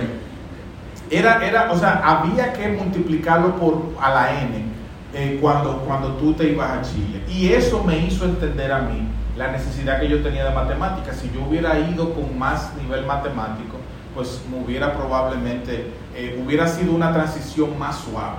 La segunda cosa, el segundo consejo que yo hubiera dado es que eh, yo sin duda eh, hubiera sido, cuando, cuando yo me fui a, a estudiar, yo no tenía idea de lo que yo quería hacer. O sea, yo me fui porque me salió una beca y yo me fui. ¿Entiendes? Pero yo me acuerdo cuando yo llegué, el vuelo que salía de aquí de Chile, yo me fui en julio del año 2000 a Chile a estudiar. Y yo recuerdo que el vuelo, nada más había un vuelo que iba de aquí a Santiago vía Copa. Y eh, yo, uno llegaba a las 4 de la mañana en Chile. Yo me había ido de aquí, de República Dominicana, en julio. Me fui con, mi hermano Martín Franco, trabaja con Alex. Eh, nos fuimos Martín Franco, yo y Rosalía Calvo.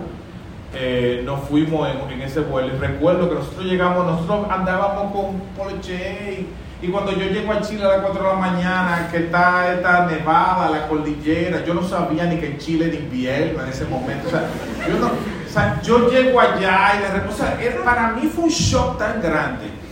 Eh, fue un shock enorme llegar a Chile, porque entonces yo veía que esto era como, como, esto era como otra realidad, como esto era como, ¿qué es esto? ¿Dónde que yo estoy? O sea, ahí fue que yo me di cuenta, ay, madre, ¿dónde que yo me metí? Porque yo no tenía la más mínima idea. Ahora usted no tiene ese problema, porque ustedes tienen la posibilidad de hablar con otro, de meter, googlear. Imagínate que Google, eso no existía. ¿Tú entiendes? Entonces, yo creo que informarse baja la ansiedad. O sea, cuando tú te informas, cuando tú miras diferentes opciones y hablas con gente, la gente te puede decir, no, mira, no haga tal cosa, no, mira, vete por aquí.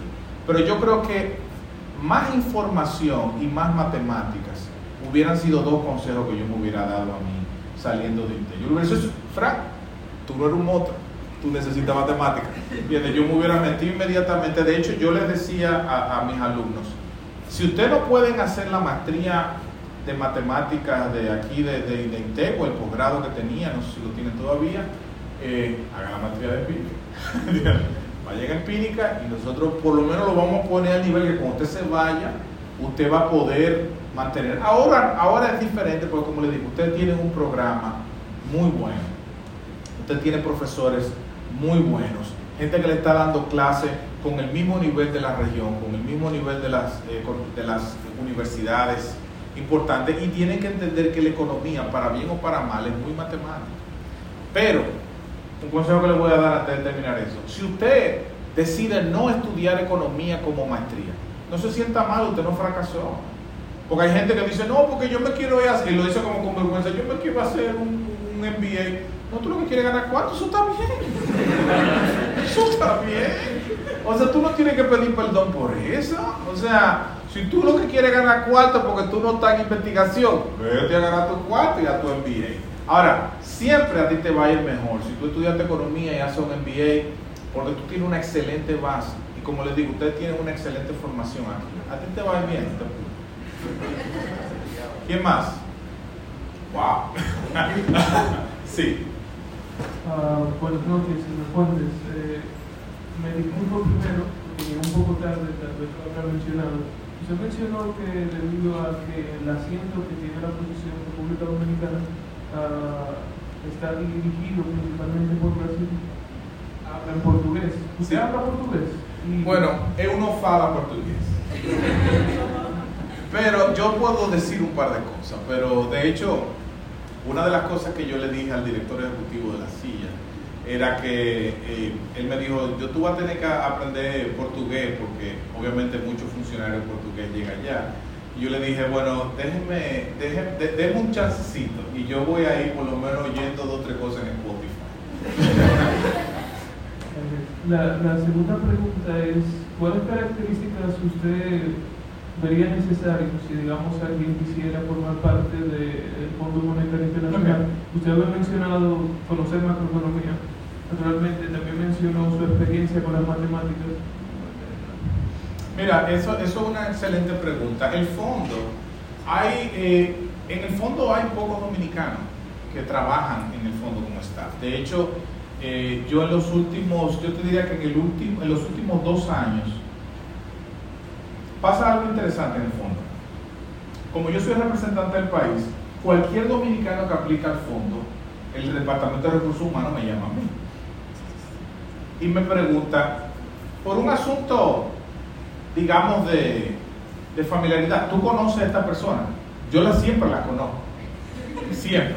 Siempre fueron o mis alumnos o, sí, mira, él fue mi alumno en la maestría o él sí, él trabaja en el Banco Central, porque hay gente que trabaja en el banco allá. A él sí, él trabaja en Hacienda, yo lo conozco. Y realmente eh, mucha gente, yo creo, en el fondo, tú necesitas una maestría en economía, porque una persona solo con licenciatura no, no tiene todavía la formación necesaria para eso. Eso es lo primero. Lo segundo es que tú necesitas hablar y escribir en inglés muy bien, sobre todo escribir. Si tú no hablas muy bien, no es un problema. Ahora, si tú no escribes bien, es un problema. ¿Entiendes? Porque todo lo que se hace allá es escrito.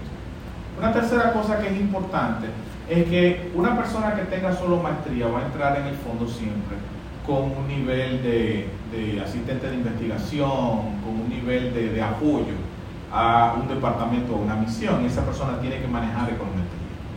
Si tú tienes que manejar algunos paquetes econométricos, muy probablemente MATLAB, Stata, eh, eh, tú tienes que manejarlo de manera básica, o sea, y en algunos casos avanzada, sobre todo Stata. En el, fondo se usa mucho Stata.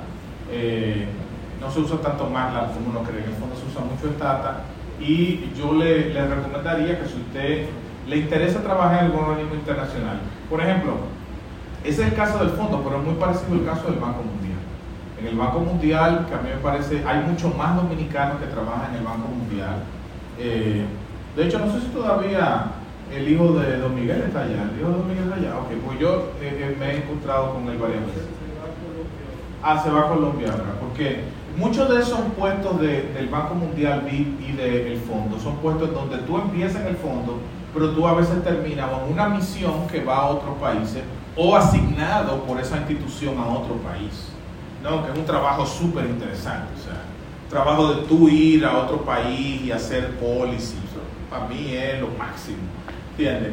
Pero esas son tres cosas que tú tienes que tener. Tú tienes que tener mínimo una maestría tiene que poder hablar y escribir sobre todo en inglés y tiene que manejar algún paquete econométrico con cierto grado de destreza. Eh, la, eh, Stata sería el que yo más, porque es el que más se usa en el fondo. ¡Hey! Este, ¿Cómo tú estás? ¡Wow! Ya, Alessi, ya. Ya, ¿eh? ya, ¿eh? yo vi a ese niño de ese tamaño. Eso es mi madre. Sí. Usted ha mencionado que estamos solo intervenir cuando eh, hay una crisis para el país. Entonces yo me estaba preguntando si en el staff report o algún otro reporte que usted hace, bueno, que hace el fondo eh, anualmente, se, menciona alguna recomendación al país para eh, prevenir la crisis. Sí, bueno, mira, eso, eso es una buena pregunta. El, el, como te digo, el fondo cuando interviene en un país con un programa lo hace, obviamente, como yo te decía, en una situación de crisis. Y las recomendaciones, el, ese staff report está lleno de recomendaciones. Yo mencioné algunas de corto y de largo plazo, pero sin dudas esas recomendaciones van de la mano, no solamente de la situación del país con respecto a, las vulnerabilidades que pueda tener para fines de evitar una crisis, sino también de, de las experiencias de todos los países, porque la ventaja que tiene el fondo es que todos los países, 190 de los 197 países del mundo forman parte de eso. O sea, todas las experiencias que tú te puedes imaginar, el fondo las tiene. Entonces dice, mira, esto pasó en estos 17 países que son similares al tuyo.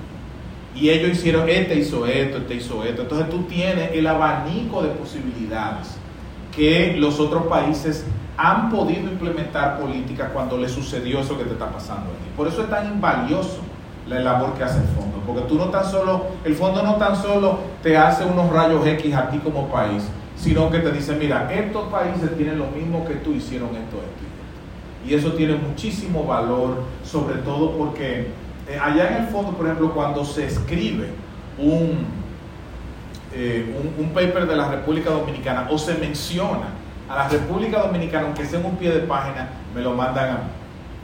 Entonces yo soy el que, yo tengo que leerla, cada rato tengo yo que leer un paper porque en, el, en, en, un, en, una, en un paper de sección cruzada donde hay 15 países mencionaron a la República Dominicana, entonces yo tengo que ver el coeficiente. Si yo no estoy de acuerdo con ese coeficiente, los investigadores tienen que venir a mi oficina y convencerme, pues si yo no lo autorizo no, no, no lo publico pero no por mí, sino cualquiera de los países que están ahí, ellos tienen que hablar con todos los representantes, porque si yo no estoy de acuerdo con la información que está ahí, porque yo creo que tiene un error factual o porque le hace daño al país o que tú estás diciendo, tú tienes que justificármelo para yo poder dar mi visto bueno, si yo no tengo nada malo, porque si yo te digo no, yo no autorizo que eso lo publique porque eso que tú estás diciendo ahí es errado, ellos tienen que corregirlo y volver, y ese proceso a veces dura meses.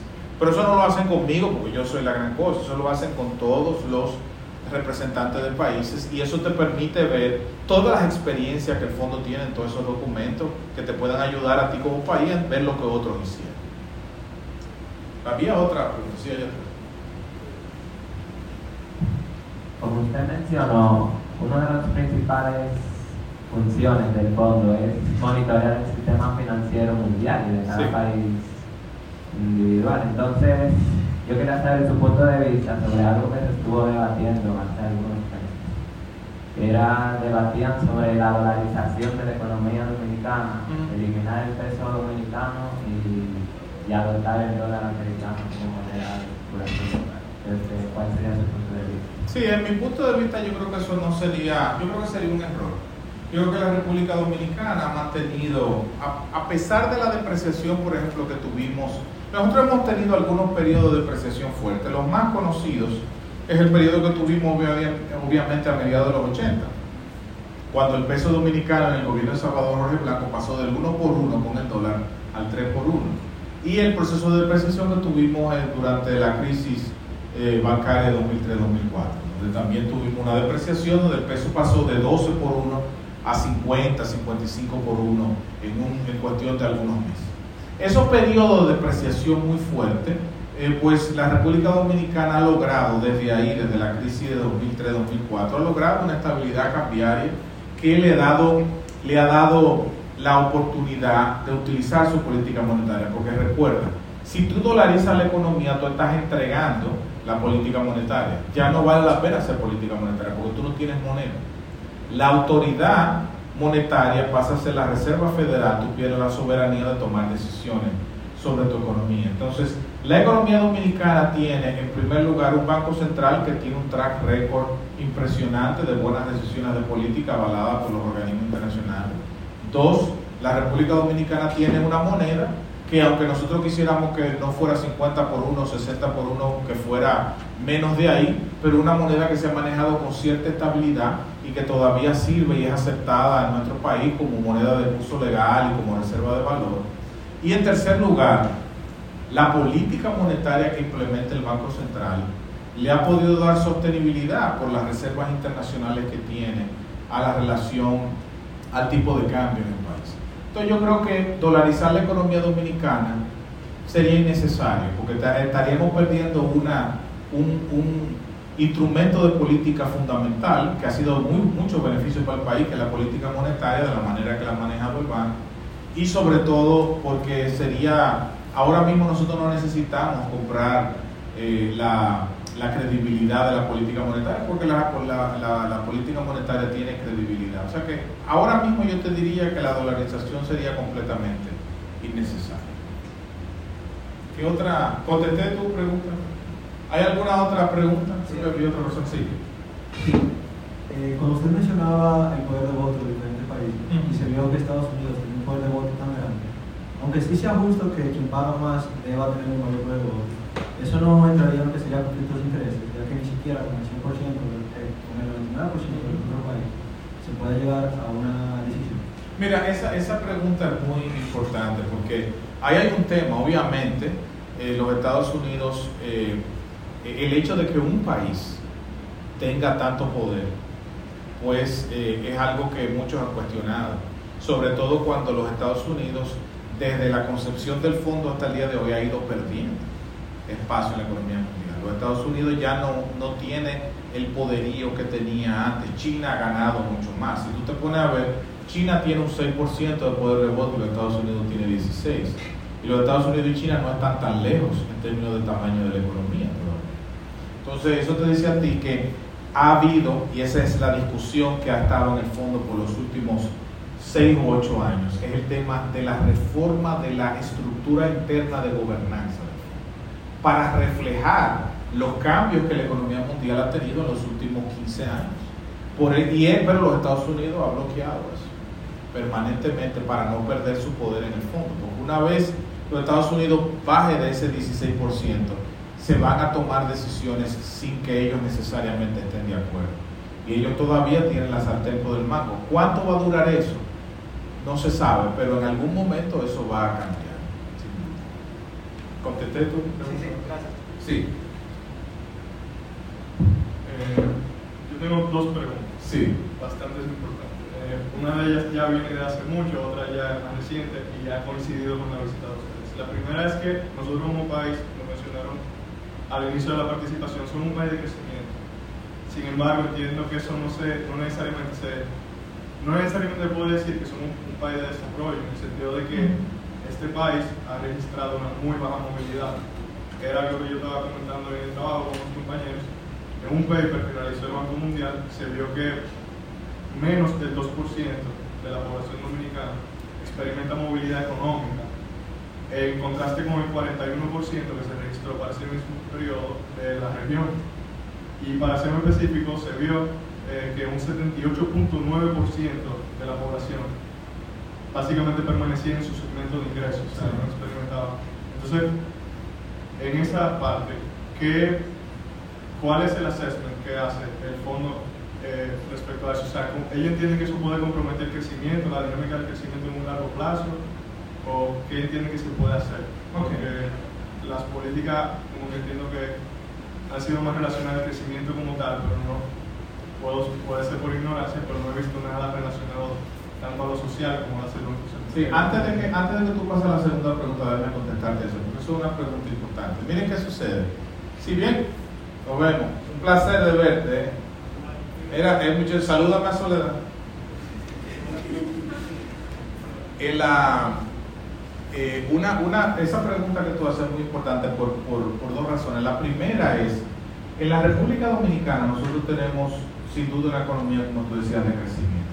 El problema es que nosotros no hemos tenido políticas públicas sostenidas en el tiempo que traten, que permitan derramar ese crecimiento. Los demás, ese crecimiento está muy concentrado en algunos sectores y en algunos segmentos de la sociedad. Entonces, el problema es que para de alguna manera destrabar ese crecimiento que pueda ser inclusivo, hay que tomar una serie de decisiones en términos de que la gente tenga más acceso a financiamiento, de que los salarios sean más altos y de que haya mejor capital humano. Le voy a decir algo, por ejemplo, con respecto a eso. Miren, la, la, la, la diferencia entre desarrollo y crecimiento es la diferencia entre el tamaño del pastel y cómo se reparte el pastel. Es decir, crecimiento es un pastel más grande. Desarrollo es cómo yo parto ese pastel. Si el pastel creció, pero a ti te siguen dando el mismo pedazo que tú puedes haber ah, del otro lado por el pedazo, ah, para ti no hay crecimiento ni hay desarrollo. ¿Entiendes? Entonces, el problema que tenemos en la República Dominicana es que en muchos casos el pastel ha crecido, pero a ti te siguen dando el mismo pedazo. ¿Me siguen todos? Entonces, como te siguen dando el mismo pedazo, tú dices, pero ¿por qué a mí no me dan un pedazo más grande si todo el crecimiento, si todo el, si el bizcocho ahora es más grande? Sin embargo, porque en la República Dominicana todavía hay muchos temas pendientes, pero el peor, o, o vamos a decir el más importante de todo, el tema salarial. Miren, señor, en la República Dominicana, el 80% de los dominicanos que cotizan a la tesorería de la seguridad social ganan menos de 30 mil pesos. ¿Usted me está escuchando? ¿Usted sabe cuánto es la canasta familiar del Banco Central calculada al mes de julio? Amén. Gracias, hermano. Dios te bendiga.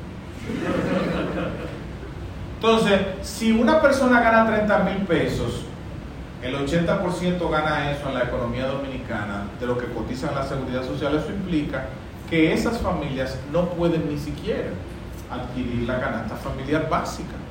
¿Tú entiendes? Entonces el problema, pero resulta que 8 de cada 10 personas empleadas en la República Dominicana está trabajando en el sector privado. Entonces le dicen, el gobierno no ha, pero yo creo que el sector privado también tiene un rol que jugar. Porque si tú sigues pagándole a la gente salarios de miseria, porque tú dices, bueno, lo que pasa es que a lo mejor ese salario que aparece en la tesorería de la seguridad social es un salario que le dan la, una, una parte en nómina y la otra parte por la izquierda para que no pague impuestos porque él es un monstruo y se la está comiendo. Pero el problema es que si tú le pagas a la gente por debajo de los 33 mil pesos para que no pague impuestos, para que no le cobren impuestos sobre la renta, lo que sucede ahí es que esos 33 mil pesos no tan solo son tu salario cuando tú te vayas a jubilar, sino que también todo lo que tú pagas de ahí, ARS, FP, está en función de esos 33 mil pesos. Por eso es que no te va a dar la pensión cuando tú te vayas a pensionar. Entonces, entonces aparece un legislador que dice que, que me den el 30% para que te dé menos la pensión cuando te vayas a jubilar. No, porque yo voy a, yo voy a usar porque son mi cuarto y a mí que dame el 30%. El problema es que tú te vas a comer esos cuartos, vas a comprar, darle inicial de un carro, vas a comprar una televisión y después vas a tener que comprar pamper con dinero prestado cuando llegues a viejo. Entonces, por eso es importante ese tipo de cosas. Ustedes son economistas. Eso, eso, eso no tiene. Pero, volviendo al tema, porque estoy quillado con ese tema. Pero, volviendo al tema, uno de los graves problemas por la que en la República Dominicana el crecimiento no se ha, tras, no se ha traducido en desarrollo es porque todavía los salarios en nuestro país son excesivamente bajos. De hecho, a modo de contexto también para los estudiantes, hay un paper que hizo Nabil López Aula, así, dije bien el apellido. ¿Cómo? Nabil López. Ah, sí, del banco. Del banco. Él ilustra bien a través de cada sector lo que es la productividad y el salario en términos reales. Obviamente, la teoría clásica, en caso de que no lo han visto, postula que deberían de estar en equilibrio. Sin embargo, se ve una divergencia a lo largo que pasa. Se ve un aumento en la productividad bastante alto y un, y un gran declive en el salario en términos reales. O sea, el trabajador da más, pero lamentablemente no puede, compra menos. De hecho, pa, para, para, apoyar ese punto, el Banco Central en el 2013 publicó un artículo que está en la página que dice que el nivel de salario real de los dominicanos está al nivel del año 1979 porque nunca se ha ajustado de la manera que debió a la productividad y a su crecimiento. Eh, la otra pregunta, como dije, un tema más reciente es el tema de Haití. Uh -huh. La crisis que se ha dado en ese país, la, el peligro que supone en materia de seguridad y de lo que es la distribución de los recursos, eh, precisamente en el sector salud, que es lo que más está llamando la atención. Entonces, como dije, eso ha coincidido con las visitas de ustedes aquí. No sé si el tema se ha tocado, si usted puede confirmar oh, esa sí, información. Sí, eh, hay cosas que se han dicho que yo no se las puedo decir. pero, pero sí, déjeme darle eh, dos datos. Uno, en el grupo de países que la República Dominicana pertenece y que lidera Brasil, está ahí. Lo que quiere decir que en la oficina del fondo, donde tenemos todas nuestras oficinas ahí, cerca de mí se sienta el representante de Haití en el fondo. Y una cosa que yo he aprendido, eh, sobre todo viendo la situación de Haití, primero la situación de Haití no va a cambiar. Es decir, eh, Haití lamentablemente pues tiene una situación institucional insostenible. Y nosotros no hemos podido, no, no, no vamos a poder contar con que Haití va a respetar leyes, va a haber gobernabilidad, por lo menos no por los próximos años. Entonces, el problema que nosotros tenemos es que nosotros tenemos una relación comercial con Haití. La República Dominicana exportaba hasta hace unos años mil millones de, dólares a Haití anualmente. Haití era el segundo socio comercial de todos los Estados Unidos. Ahora, ¿qué sucede?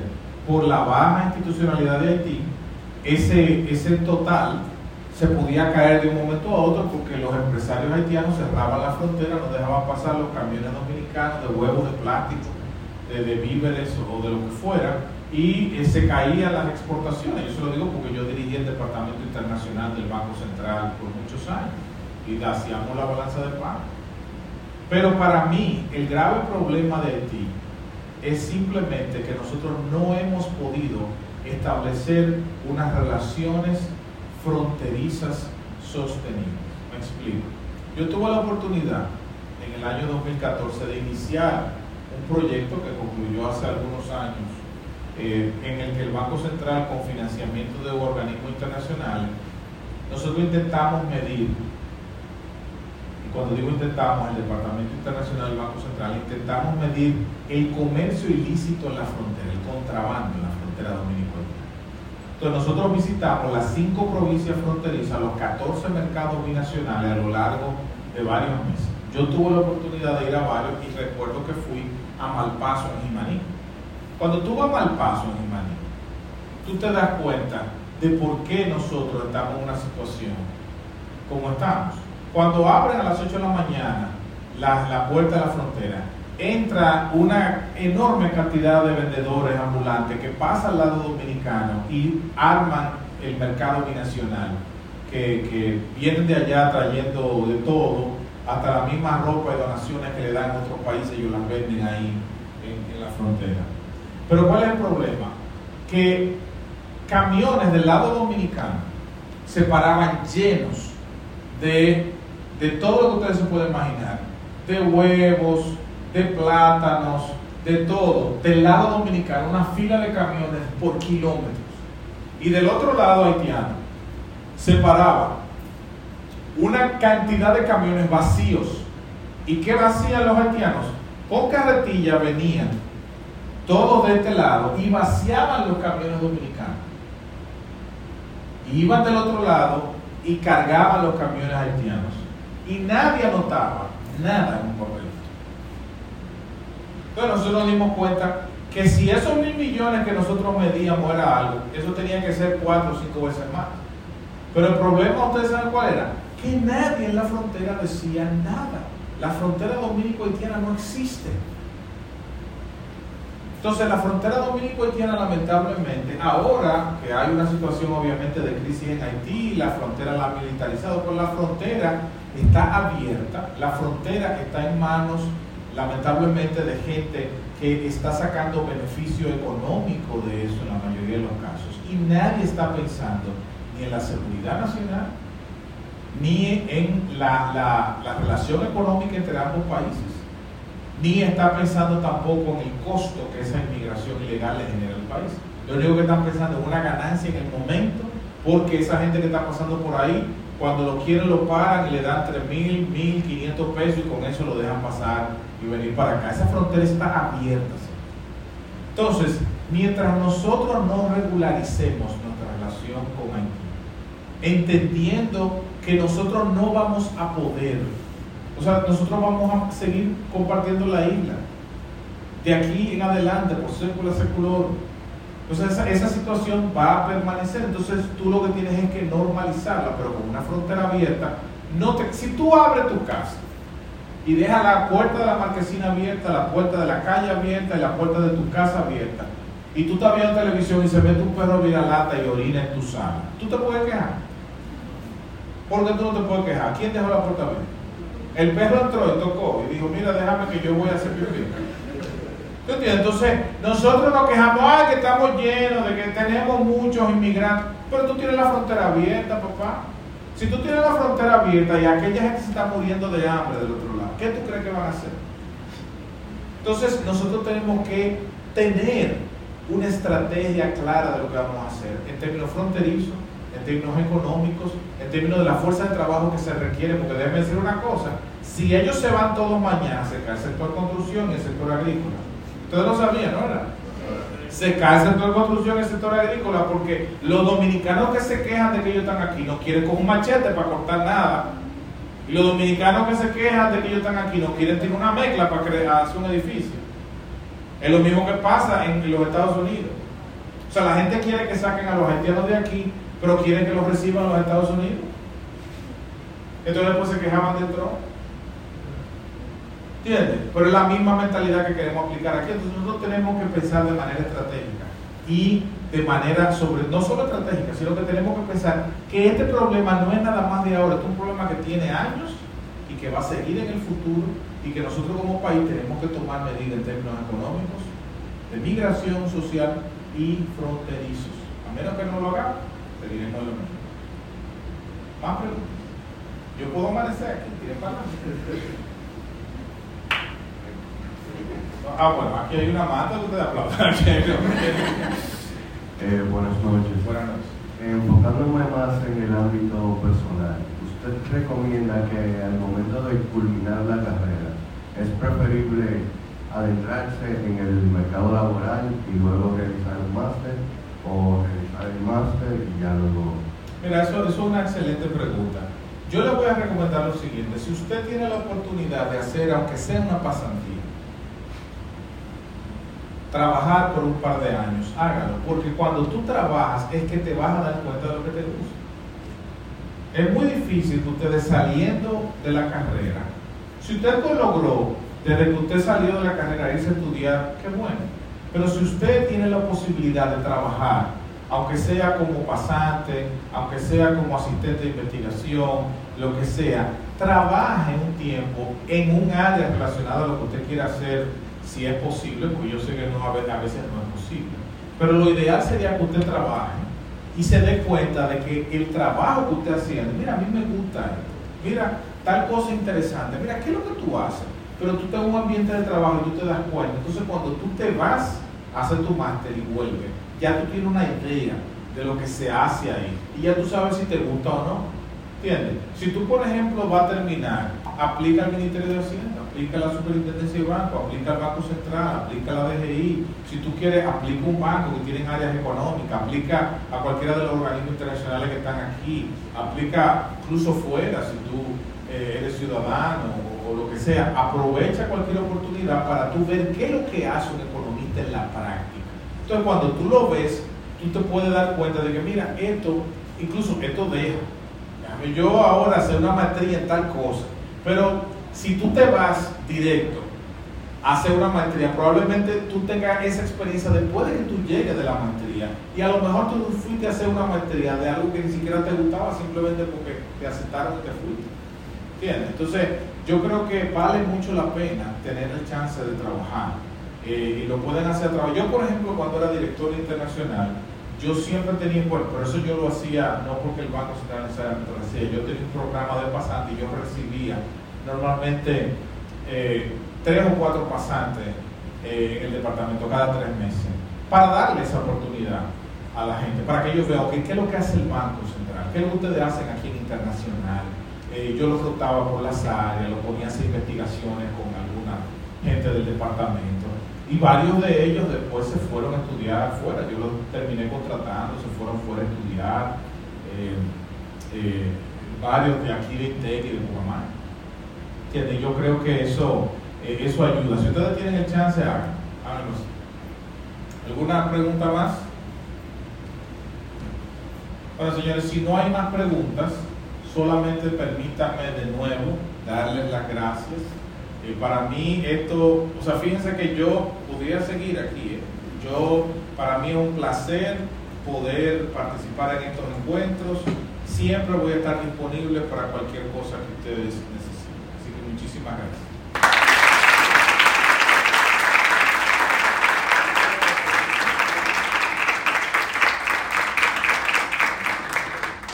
Bueno, o sea, ¿qué más se puede decir? Me imagino que no solo hablo por mí, pero dije inicialmente, ha sido un privilegio tenerlo aquí.